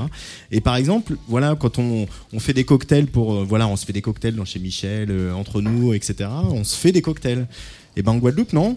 On te passe le rhum, le sucre et le citron vert et tu te démerdes. C'est Et un tu test, toi-même fait, ton ouais. et tu fais toi-même ton cocktail. Sympa. Ça, c'est. Vaut mieux pas que je- j'aille en Guadeloupe. Alors Paul, voilà. C'est un coup à te faire sécher sur place en Ouais, deux verres, non, quoi. ouais, Paul enlèvera de la tout, bouteille. tout, il me rend ju- juste Jano, le tu me feras mon verre directement. Je te ouais. ferai ton, ton verre avec Ouais. juste du citron et du Et ce qu'il faut dire, c'est pas un cliché, mais c'est qu'on en consomme du matin au soir. Exactement, Le matin, ça s'appelle le décollage, si je dis pas de bêtises. Exactement. C'est Ouais. une belle manière de commencer la journée, c'est genre un petit décollage. Quoi. Comme Mais- Jean mais après- Onge qui va au bar euh, dès le matin, euh, en bas de chez lui, c'est ça ce qu'il nous racontait. Mais euh, après, le- faut remettre le contexte. Il fait très chaud, très humide. Oui. Le vin, c'est pas possible. Même le vin blanc. Euh, Pourquoi, le vin pourquoi, rouge, c'est pourquoi pas. à cause de la, la chaleur? Mais oui, parce que le vin rouge, en fait, t'es obligé de le mettre au frigo. Le vin blanc, tu le mets au frigo, tu le sors du frigo, il est plus à température où on le boit. Ouais. Euh, les bières, bah du coup, les bières, nos bières, etc., ça coûte cher et les brasseries du coin, euh, bah c'est euh, pas terrible, quoi. Tu vois, la Caribe, etc., toutes ces bières là. Donc finalement, euh, le meilleur alcool, le, le meilleur rendement, euh, euh, goût, euh, alcoolémie, etc., ça reste le rhum, alors que la bière et le vin, La meilleure défonce, tu peux le dire. Ouais. Oui, mais il n'y a pas que la défonce, il y a Non, non, vraiment ça- un truc. Est-ce que c'est vraiment son un- Non, mais le fait est que la canne à sucre pousse super bien, j'imagine, en Guadeloupe aussi. Ah bah ça, pour a- le coup, ça pousse bien, ouais. Bah C'est ouais, la mauvaise herbe. ça, c'est-à-dire les, les vignes, par exemple, poussent pas, j'imagine, hyper bien en Guadeloupe. Non, donc du coup, c'est du vin d'importation Et- et t'im- t'importes du chinon que tu payes ici euh, 3,50€. euh, Là-bas, la bouteille, elle coûte 15 euros et du coup, il est chaud et que ça n'a aucun intérêt. Alors que le rhum, euh, là-bas, t'as envie de le boire, quoi. Est-ce qu'il y a un enjeu un peu de genre on vient de tel quartier, de telle ville, on défend tel rhum et on Bah, est y a- plus euh, comme un. Il y a une, en tout cas, je, je connais pas la Martinique, euh, encore moins la Réunion, mais sur la Guadeloupe, il y a une demi-douzaine de distilleries. Effectivement, Bologne, c'est plutôt dans le sud de Basse-Terre. Euh, Il y a Clémence Meunier qui cherche le limonadier. qui est sur la table. Je- je la vois On en a chacun un dans cette émission, hein, tu, tu peux nous demander. Clémence, ouais. euh, une, euh, Mais- une des représentantes de Tsugi ce soir aussi. Mais effecti- effectivement, il y a des, il y a des, il y a chaque chaque région de Guadeloupe, etc. a sa distillerie et euh, si tu bois du Bologne, tu vas pas boire, bah, euh, tu vas pas boire tel autre rhum, etc. T'as vraiment ce truc-là qui est euh, très ancré et voilà qui reproduit une espèce de truc de quartier dans un territoire qui est très petit avec à peine 250 000 habitants, quoi. Donc voilà, je vous ai amené un Dijon, mais il faut le faire soi-même. Donc c'est un Ah type. non, ah non, tu veux dire que nous, on va devoir faire ça Non, Bien sûr, non, Ah, non. je vais le faire. On en a connu d'autres. Le pas. Il y a eu le Vietnam. La dernière fois que j'ai regarde, j'ai tout préparé. La dernière fois que j'ai bu juste un qu'on nous petit amène des punch, verres. j'étais au Demain c'est loin, il y avait juste du rhum et euh, un zeste de citron. Attends, on est bien sur un petit punch ou euh, qu'est-ce que c'est Alors, ça on est sur un tiponche. Ah, ouais. voilà. Alors c'est quoi un sur tiponche C'est quoi un tiponche La, bah, la vraie recette du tiponche euh, euh, de base, c'est donc un quartier de citron vert, Un cubi de rhum, J'ai pas de verre, alors je vais le faire. Je vais rien faire. Caméra, mais il faudrait m'amener des, des, des éco cups. un bon Euh, cubi de rhum, et puis, puis c'est bon. Alors des quartiers de citron vert, tu presses ton, tu, enfin tu mets d'abord une cuillerée ou deux de sucre selon ton goût Ok. euh, dans le fond du verre. Tu, tu découpes un quartier de citron vert que tu presses. Tu laisses le citron vert au fond parce que du coup l'écorce, l'amertume de l'écorce participe au goût du tiponche et tu verses le rhum, j'ai envie de dire euh, à volon, enfin à, à- à ton goût quoi. Ouais, voilà, à volonté, donc si c'est au goût de Paul. À foison, à foison. Moi je dis à foison, à foison. J'ai j'ai l'impression Donc, qu'il y euh, a. J'avais amené un couteau qui coupe beaucoup moi, mieux je- que celui que tu as, mais euh, je- la regarde. Je fais quand même partie des gens qui pensent que manger ce n'est pas tricher et, et ça, ça pourrait être pas mal de d'envoyer un petit truc à grignoter en même temps. euh, Rodo nous a parlé il y a bien 20 minutes de ça d'un dessert qu'on attend euh, parce que malheureusement Ah. on a monopolisé la parole avec des débats de qu'est-ce que l'univers. Donc euh, Un peu trop philosophique. Mais il vous attend sur la table. Hein, Alors, des éco il est juste là. Il est là, je l'avais même pas vu, voilà, le, le rhum fait déjà effet. Alors, on va apporter le dessert alors dans ce Il cas-là. est là, en fait, il paraît qu'il est déjà arrivé. Ouais. Rodo, pour le coup, c'est le seul qui est un peu carré dans l'émission là, Ouais. qui, tu vois. Moi, envoie- j'aurais- j'aurais quand, même Tac, demandé- tac. j'aurais quand même demandé à Rodo s'il pouvait euh, lui-même même couper les citrons parce que je pense qu'il a un vrai plan de travail. Nous, on galère avec. euh, mais bon, Ah ouais. Léo a pris le. Léo, tu le- Très bien, Léo s'en sort très bien. Léo, envoie-nous les citrons. Le, enfin, le- le voyons, chacun, euh, le chacun fait son petit un on en est où euh, Terrible avec le, avec le rhum. Mais attends, du coup, je trouve qu'il y a un vrai sens entre le coin et, euh, le rhum Dijon, non? Le rhum, il y, a un- il y a un- il y a un lien, non? C'est un rhum du coin. Pardon. excuse- Excusez-moi. Euh, non, par contre, ouais. je pense que ça peut être. Vu, la quantité de rhum qu'il y a, je pense qu'on peut même en envoyer un peu au public, peut-être. Ah, bah. Est-ce que le Est-ce que le public est chaud pour boire du rhum? Parce que ce soir, on a eu quand même un public euh, toute la soirée, euh, enfin sauf au début, comme on a lancé l'émission, il n'y avait personne. Non, mais on a eu un public toute la soirée pour. Deuxième euh, émission au public. Deuxième émission en public, la première était euh, l'épisode euh, 5, euh, 5 effectivement au chant des rêves et donc là. Est-ce qu'on Là, on a eu, le bruit du citron vert dans le. Mais je suis pas sûr que ça ouais, marche. essaye. Le chant du citron vert. On n'entend rien du tout. Non, J'ai mis plein sur la bonnette. Non, non, ça C'est marche pas grave. Mais bon, bon, dans tous les cas, voilà, qu'on a un, un- un fort public qui a, qui a, qui a dansé et qui a chanté à, à tue-tête FO, FO tout à l'heure sur le live de Jonge. Donc, euh, Mais attendez, donc parce que d'après ce que j'ai compris, toi, t'avais, Antoine, t'avais un petit morceau pour accompagner ça. Est-ce qu'on lance le temps qu'on prépare nos roms? Comment tu, comment tu voyais le truc? T'avais un projet? Véronique Sanson. Qu'est-ce qu'on écoute quand on boit du rhum, euh, du coup, Antoine? Véronique Sanson, en comment t'as deviné? Ouais, j'ai vu ton iTunes qui tourne, mec. Euh, Genre, je sais très bien ce que t'écoutes. J'ai ton écran en plein dans la gueule, donc euh, moi, je. Non mais pas- après, juste pas Véronique Sanson, pas Vancouver, machin, tout ça, mais euh, Véronique Sanson parce que donc vous savez que Véronique Sanson, l'histoire de sa vie, ça a quand même été d'avoir De boire du rhum de boire non plutôt du kirsch, mais euh, en l'occurrence plutôt du kirsch. Mais ça a été d'être euh, tombée amoureuse de Michel Berger, d'avoir une histoire passionnelle et puis de le plaquer pour Steven Stills au bout de deux ans alors que le deuxième album était à peine sorti. Mais sur le premier album de, de Véronique Sanson, euh, l'album qu'ils ont fait tous les deux quand ils étaient tout amoureux, qu'ils avaient 21 ans, euh, qu'ils avaient la vie devant eux, etc. Bah il y a une chanson qui s'appelle Pour les Michel. Oh. Bah, voilà, bah, voilà, c'est pas juste pour passer Le mec Véronique est bon, quoi, c'est le mec juste est pour bon. vous passer une chanson pour dédicace. Et moi, je suis euh, fan de Véronique Sanson, hein, personnellement. J'ai été bercé à Véronique Sanson. euh, Fayot. Non, non, vraiment. vraiment. Non, non, pour le pour l'anniversaire. Baya, de- une nuit sur ton épaule. euh, l'anniversaire genre, de je sa connais, mère. ouais, je les connais tous. Pour l'anniversaire de sa mère, il fallait qu'on passe une chanson. C'était Véronique Sanson. Ah, Genre, évidemment. ouais, c'est faut, faut comme Parce ça. que euh, Jean connaît bien ma mère, un peu trop d'ailleurs. Bah, c'est Et, la, c'est la famille, hein. c'est- On n'en reviendrait pas sur ce sujet. Parce Pour l'appel, je te donne le premier tiponche et, Ah, et je balance euh, Véro. Eh ben, écoutons Ok, Véro. allons-y. Avec du son cette fois, du coup. Un hommage à Michel. da da da da da da da da da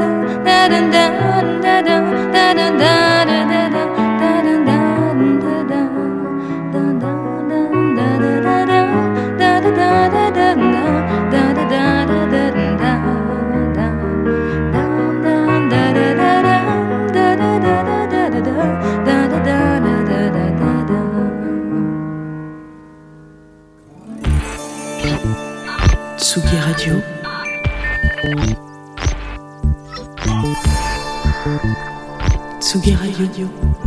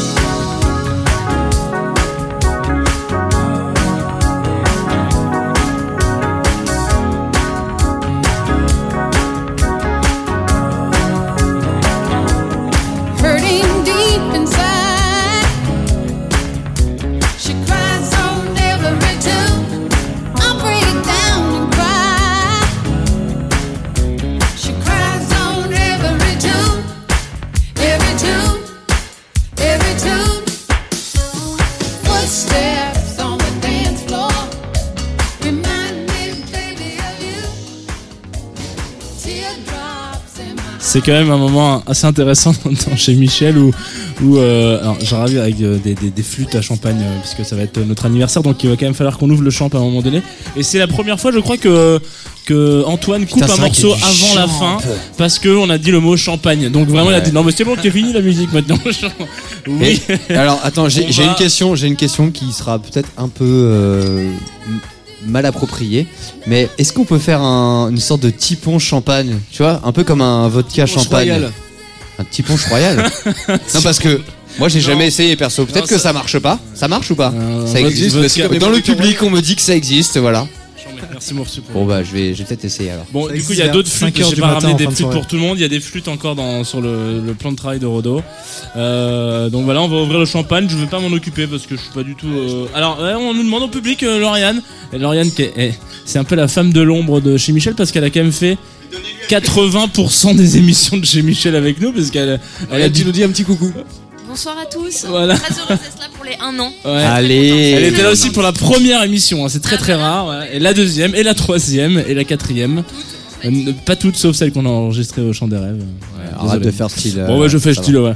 Euh, donc on va, on va, on va chiner. On va pas se dire au revoir rajoute tout de pas. suite, tout de suite. Moi j'aimerais bien qu'on parle un peu de deux trois trucs. Tout à l'heure on a, bon, on a un peu squeezé cette, euh, comment on appelle ça, cette, euh, cette euh, et- et, Rubrique. Rubrique, merci. Euh, où on parle un peu de, des- des- des choses un peu culturelles qu'on découvre, qu'on aime bien. Moi j'aimerais parler Une d'un- découverte. une découverte, voilà. Euh, c'est pas une, une découverte, c'est plus un rendez-vous. Euh, on a un copain dont on parlait tout à l'heure euh, qui s'occupe de, de Grand Cuisine Cinéma Club, enfin en tout cas qui s'occupait de ça et qui maintenant bosse pour un truc qui s'appelle Gélinaz, euh, qui est euh, l'équivalent d'une énorme association de chefs dans le monde entier, qui organise un truc le 3 décembre aussi dans le monde entier, dans 148 restaurants. On s'en fout ce que tu racontes, veut juste C'est le super intéressant. Non mais vraiment, ça va vous faire kiffer. En gros, dans 148 restaurants, il y a des chefs qui se Mmh. font, euh, qui se font euh, comment dire, euh, imposer un, un menu par un autre chef qu'ils ne connaissent pas. Et du coup, donc ils reçoivent une lettre avec écrit, ok Michel, tu vas devoir t'occuper de faire le tataki de mes couilles. C'est un avec, genre euh, d'énorme twister. Exactement. Et en fait, ils savent pas qui c'est jusqu'à ce que ils servent ce fameux plat le jour J, donc le 3 décembre. Ils vont le servir dans leur restaurant, dans 148 restaurants différents, donc 148 chefs vont faire ça en même temps. Et euh, ils vont se rendre compte que, euh, bah, en fait, euh, le mec est dans la salle et est en train de bouffer avec eux. Donc, c'est possible d'avoir un, par exemple, un Alain Passard qui euh, se fait filer, euh, enfin, qui est, qui est, euh, comment dire, qui doit, qui a imposé un, un menu par un chef indien inconnu. Mais qui c'est vraiment genre- arrivé ça ou pas? Non, ça va arriver le 3 décembre. Ah bon? Voilà. Donc, Et euh, qui, c'est- qui est le chef qui va faire ça alors? Bah, il y en a plein. Je Genre- sais pas. Non mais genre vraiment Alain a- Passard dans l'idée va faire ça ou c'est genre alors, il y a- Jean-Michel Ouais, euh, je crois qu'il y a Botura qui est dessus. Il y a Genre Rodolphe Graffin va faire le. Non, Rodolphe. Graffin le fera pas. c'est des grands chefs, hein. On a Ducasse, Romain Melder. La particularité cette année, il me semble, c'est que les chefs ne voyagent pas. Exactement, restent Allez, dans leur. Avant, t'avais carrément euh, 100 chefs qui d'un coup se mettaient en branle et qui allaient euh, au dernier moment dans les, ch- dans, les, dans les restaurants des autres pour cuisiner à la place des Ouais, chefs. Et ils ne voyagent pas. Ouais, ils restent sur place dans leur dans leur propre euh, propre lieu. Et du coup, dans les chefs un peu euh, qu'on peut connaître, il y a Céline Femme qui est de Tontine, qui est un restaurant parisien. Ok. On a euh, Inaki. euh, Ah putain, j'arrive jamais à dire son nom de famille. Aspitart et de du Châteaubriand. On a euh, le chef. Ah oui, donc il y a quand même quelques restas. À Kusekin, on a pas mal de, de- donc ça c'est vraiment pour les Français. Euh, et après, il y en a partout dans le monde entier, etc. 148 restaurants quand même. C'est Ah, quand même stylé, stylé. Le même jour, le même soir, en même temps. Et ça c'est euh, prévu pour une fois, mais une fois, euh, hein, ils vont voir si shot. reproduire après le. Ok. Voilà. Ouais, c'est cool. Donc c'est assez intéressant, ça s'appelle Gélinas. Écoutez, euh, je crois que si jamais vous savez pas quoi faire le 3 décembre, moi je sais quoi faire, c'est l'anniversaire de mon meilleur ami, donc euh, malheureusement j'irai boire des bières. Mais euh, Comme d'habitude, il nous raconte toute sa vie. ça. Ouais, alors- tu peux échanger ton meilleur ami je peux non, ouais, je peux échanger par Takusekin, mais ça sera Il y a peut-être une un peu plus chiant. Attends, mais Jean, c'est pas moi ton meilleur ami Non, Attendez, arrêtez, Non, arrêtez, vraiment un enfoiré, putain. Arrêtez Moi conneries. qui pensais que. Les gars, Paul, tu Oui. nous as fait les putains de musique pour toute l'émission. Est-ce que tu peux mettre une musique mélancolique? Ça va être la séquence émotion. Ouais, c'est le moment où on va dire merci, au revoir. Bah ouais, parce que là, Mais là, c'est tu, pareil. tu me prends de cours là. Ça Moi, fait je malin, ça raconte des conneries, Donc, mais en allez-y, fait, il n'y hein. a rien derrière. Parce que là, c'est notre anniversaire, c'est la fin de l'émission. Il va falloir dire des merci, Jean. Qu'est-ce que t'en Ouah, penses Clairement, ouais, il y en a plein des merci à sortir. Maintenant, ça va durer une heure, ça va être génial. Ouais, en plus, vous savez que j'ai du mal à fermer les, fermer ma Les gueule déjà pour commencer. Et fermer des émissions, c'est quand il y a personne à remercier, ça Ça, prend c'est 3 sûr que heures. C'est pas donc, gagné, ouais. ouais, c'est Voilà, sûr qu'il y c'est- a un petit. euh, Donc on est bien euh, le 27 décembre. C'est n'importe et quoi. ça fait là. Non, mais la musique arrive. On va remercier bah, nos invités de ce soir quand même. Qui sont pleins. Pierrot, notre sommelier qui a fait toute l'émission. Merci Pierrot. Ah, mais je vous remercie aussi, c'était trop sympa. Musique vous- badante. Vous sentez la nostalgie de la Musique hyper triste. On remercie Léo Bourdin. Merci, longue vie à chez Michel. Longue vie, merci beaucoup euh, Léo d'être venu. Ça On va remercier. Jonge pour son live. Merci, c'était génial. On va remercier Paul. Et moi je trouve que ça marche pas du tout la musique triste à ce moment-là. Ça aurait dû être Parce une que c'est musique hyper joyeuse. Mais mec- Tu- mais non, mais t'aurais dû me donner une musique plus joyeuse, mec. Non, non, non, euh, c'est pas à de- toi de Non, gérer mais- ça. Non, mais je comprends qu'il a envie de. C'est normal, non, mais je suis d'accord avec Max. Vas-y, Ah, Fais les beds. Un truc un peu sympa, tu vois. Euh, bon, J'ai j'ai autre chose en stock. Ouais, Parce que là. euh, Je vais peut-être te le vais J'ai l'impression d'être Hardisson avec euh, Magneto Serge. Allez, vas-y. Envoie-nous la musique, Michou. C'est plus euh, une reprise de Donna Summer, par exemple. Putain, ça déconne. Summer en hiver. Mm, Ouais. Donna Summer à petit feu. On monte encore Allez, en antenne là quand même. euh, Je crois que c'est le moment où tu peux te dire merci parce qu'après c'est fini. hein. Écoutez, on va se quitter sur une, une fameuse reprise de Donna Summer. On ouais, remercie on- encore ouais, euh, on va- Tsugi, on a quand même Antoine. deux trois trucs à dire quand même. nous euh, accueille depuis un an. Jean, je t'écoute pour la suite. euh, on Moi je remercie- remercie Terroir d'avenir quand même. Voilà, exactement. Terroir d'avenir, qui clairement notre premier partenaire, qui va nous suivre pendant toutes les émissions à venir et qui va nous offrir euh, bah, les meilleurs produits de France parce que c'est leur euh, c'est leur travail. C'est leur taf Voilà. d'aller chiner un peu les, les bons prodo- euh, products, comme on dit. Euh, donc là, ils sont là sur le premier. euh, c'est leur premier gaou avec nous un petit peu, hein, comme on peut, on peut, on peut dire ça. Donc on est super Ouais, tout de les dépend de avoir. Magic System. ouais. Voilà, euh, on peut soir, un remercier pain- Un pain, aux châtaignes. un pain aux châtaignes. On n'a pas pu manger tous les pains parce qu'ils nous ont vraiment filé 3 tonnes de pain. Donc on était que pas, pas autant quand même, merci. Mais voilà. On peut remercier Tsugi et Tsugi Radio. Ou même Tsugi Radio et Tsugi. On, euh, Tsugi.fr, hein, pas .com, attention, on m'a- repris plusieurs fois aujourd'hui. nous accueille depuis un an. Euh, de nous avoir fait confiance dès le début parce que ça s'est quand même dealé sur cette émission, c'est quand même dealé sur un message messenger en mode yo j'ai une super idée, on va boire des canons et on va parler musique, c'était chaud. Enfin bon, Antoine était chaud. hein. Quoi qu'il arrive, Antoine était chaud. Tu lui as dit canon, il était. euh, Ouais, on a dit champagne et tout de suite il a fait ok j'arrive. Euh, vous avez dit musique, oui, vous on avez dit dit- gastronomie, non. vous avez dit produits terroirs, vous avez dit est-ce qu'on est encore dans l'ère de l'AOC Non, mais moi j'adore, je re-signe c'est pour un an. Par contre, moi j'ai pas. de- Eh, moi j'ai.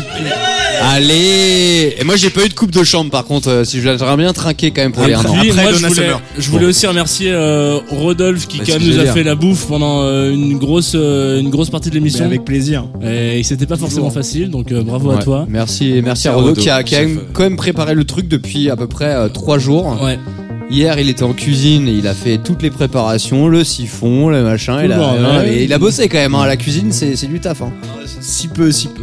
Et euh, aussi, euh, alors il y a encore un remerciement, c'est-à-dire le public quand même qui a, qui a foutu un- une vraie ambiance et euh, là, c'est un vrai anniversaire aussi parce qu'il y a des gens qui soufflent les bougies avec nous. Et moi je voulais remercier quand même un mec qu'on n'a pas remercié euh, depuis longtemps, c'est-à-dire Max quand même qui est avec nous depuis le début. l'équipe, euh, voilà, genre on n'aurait pas monté cette émission si on avait pas Max été était un encore en retard aujourd'hui, c'était Ouais, chambé, c'est- hein, voilà, c'est un vrai plaisir. C'est un vrai plaisir d'animer cette émission avec vous les gars. Bah, moi aussi, kiffer, merci voilà. à Jean, à toi aussi euh, pour toutes ces années, pour toutes ces beautés. Oh c'est beau. Et on va ça, fait, terminer. ça fait quand même 10 ans qu'on maintient cette émission euh, vraiment euh, puissante et ça, ça me fait hyper plaisir. Corps, corps à l'âme. Ça se termine sur du Marc dire. Lévy quand même. hein. Ouais. Ouais, c'est vrai que c'est un peu minable. Je propose qu'on termine plutôt sur du live, comme a été placée cette émission sous ce signe. Une reprise de Donna Summer. Et donc chin chin. À bientôt chez Michel, au mois prochain. Gros bisous à tous. Bisous. Thank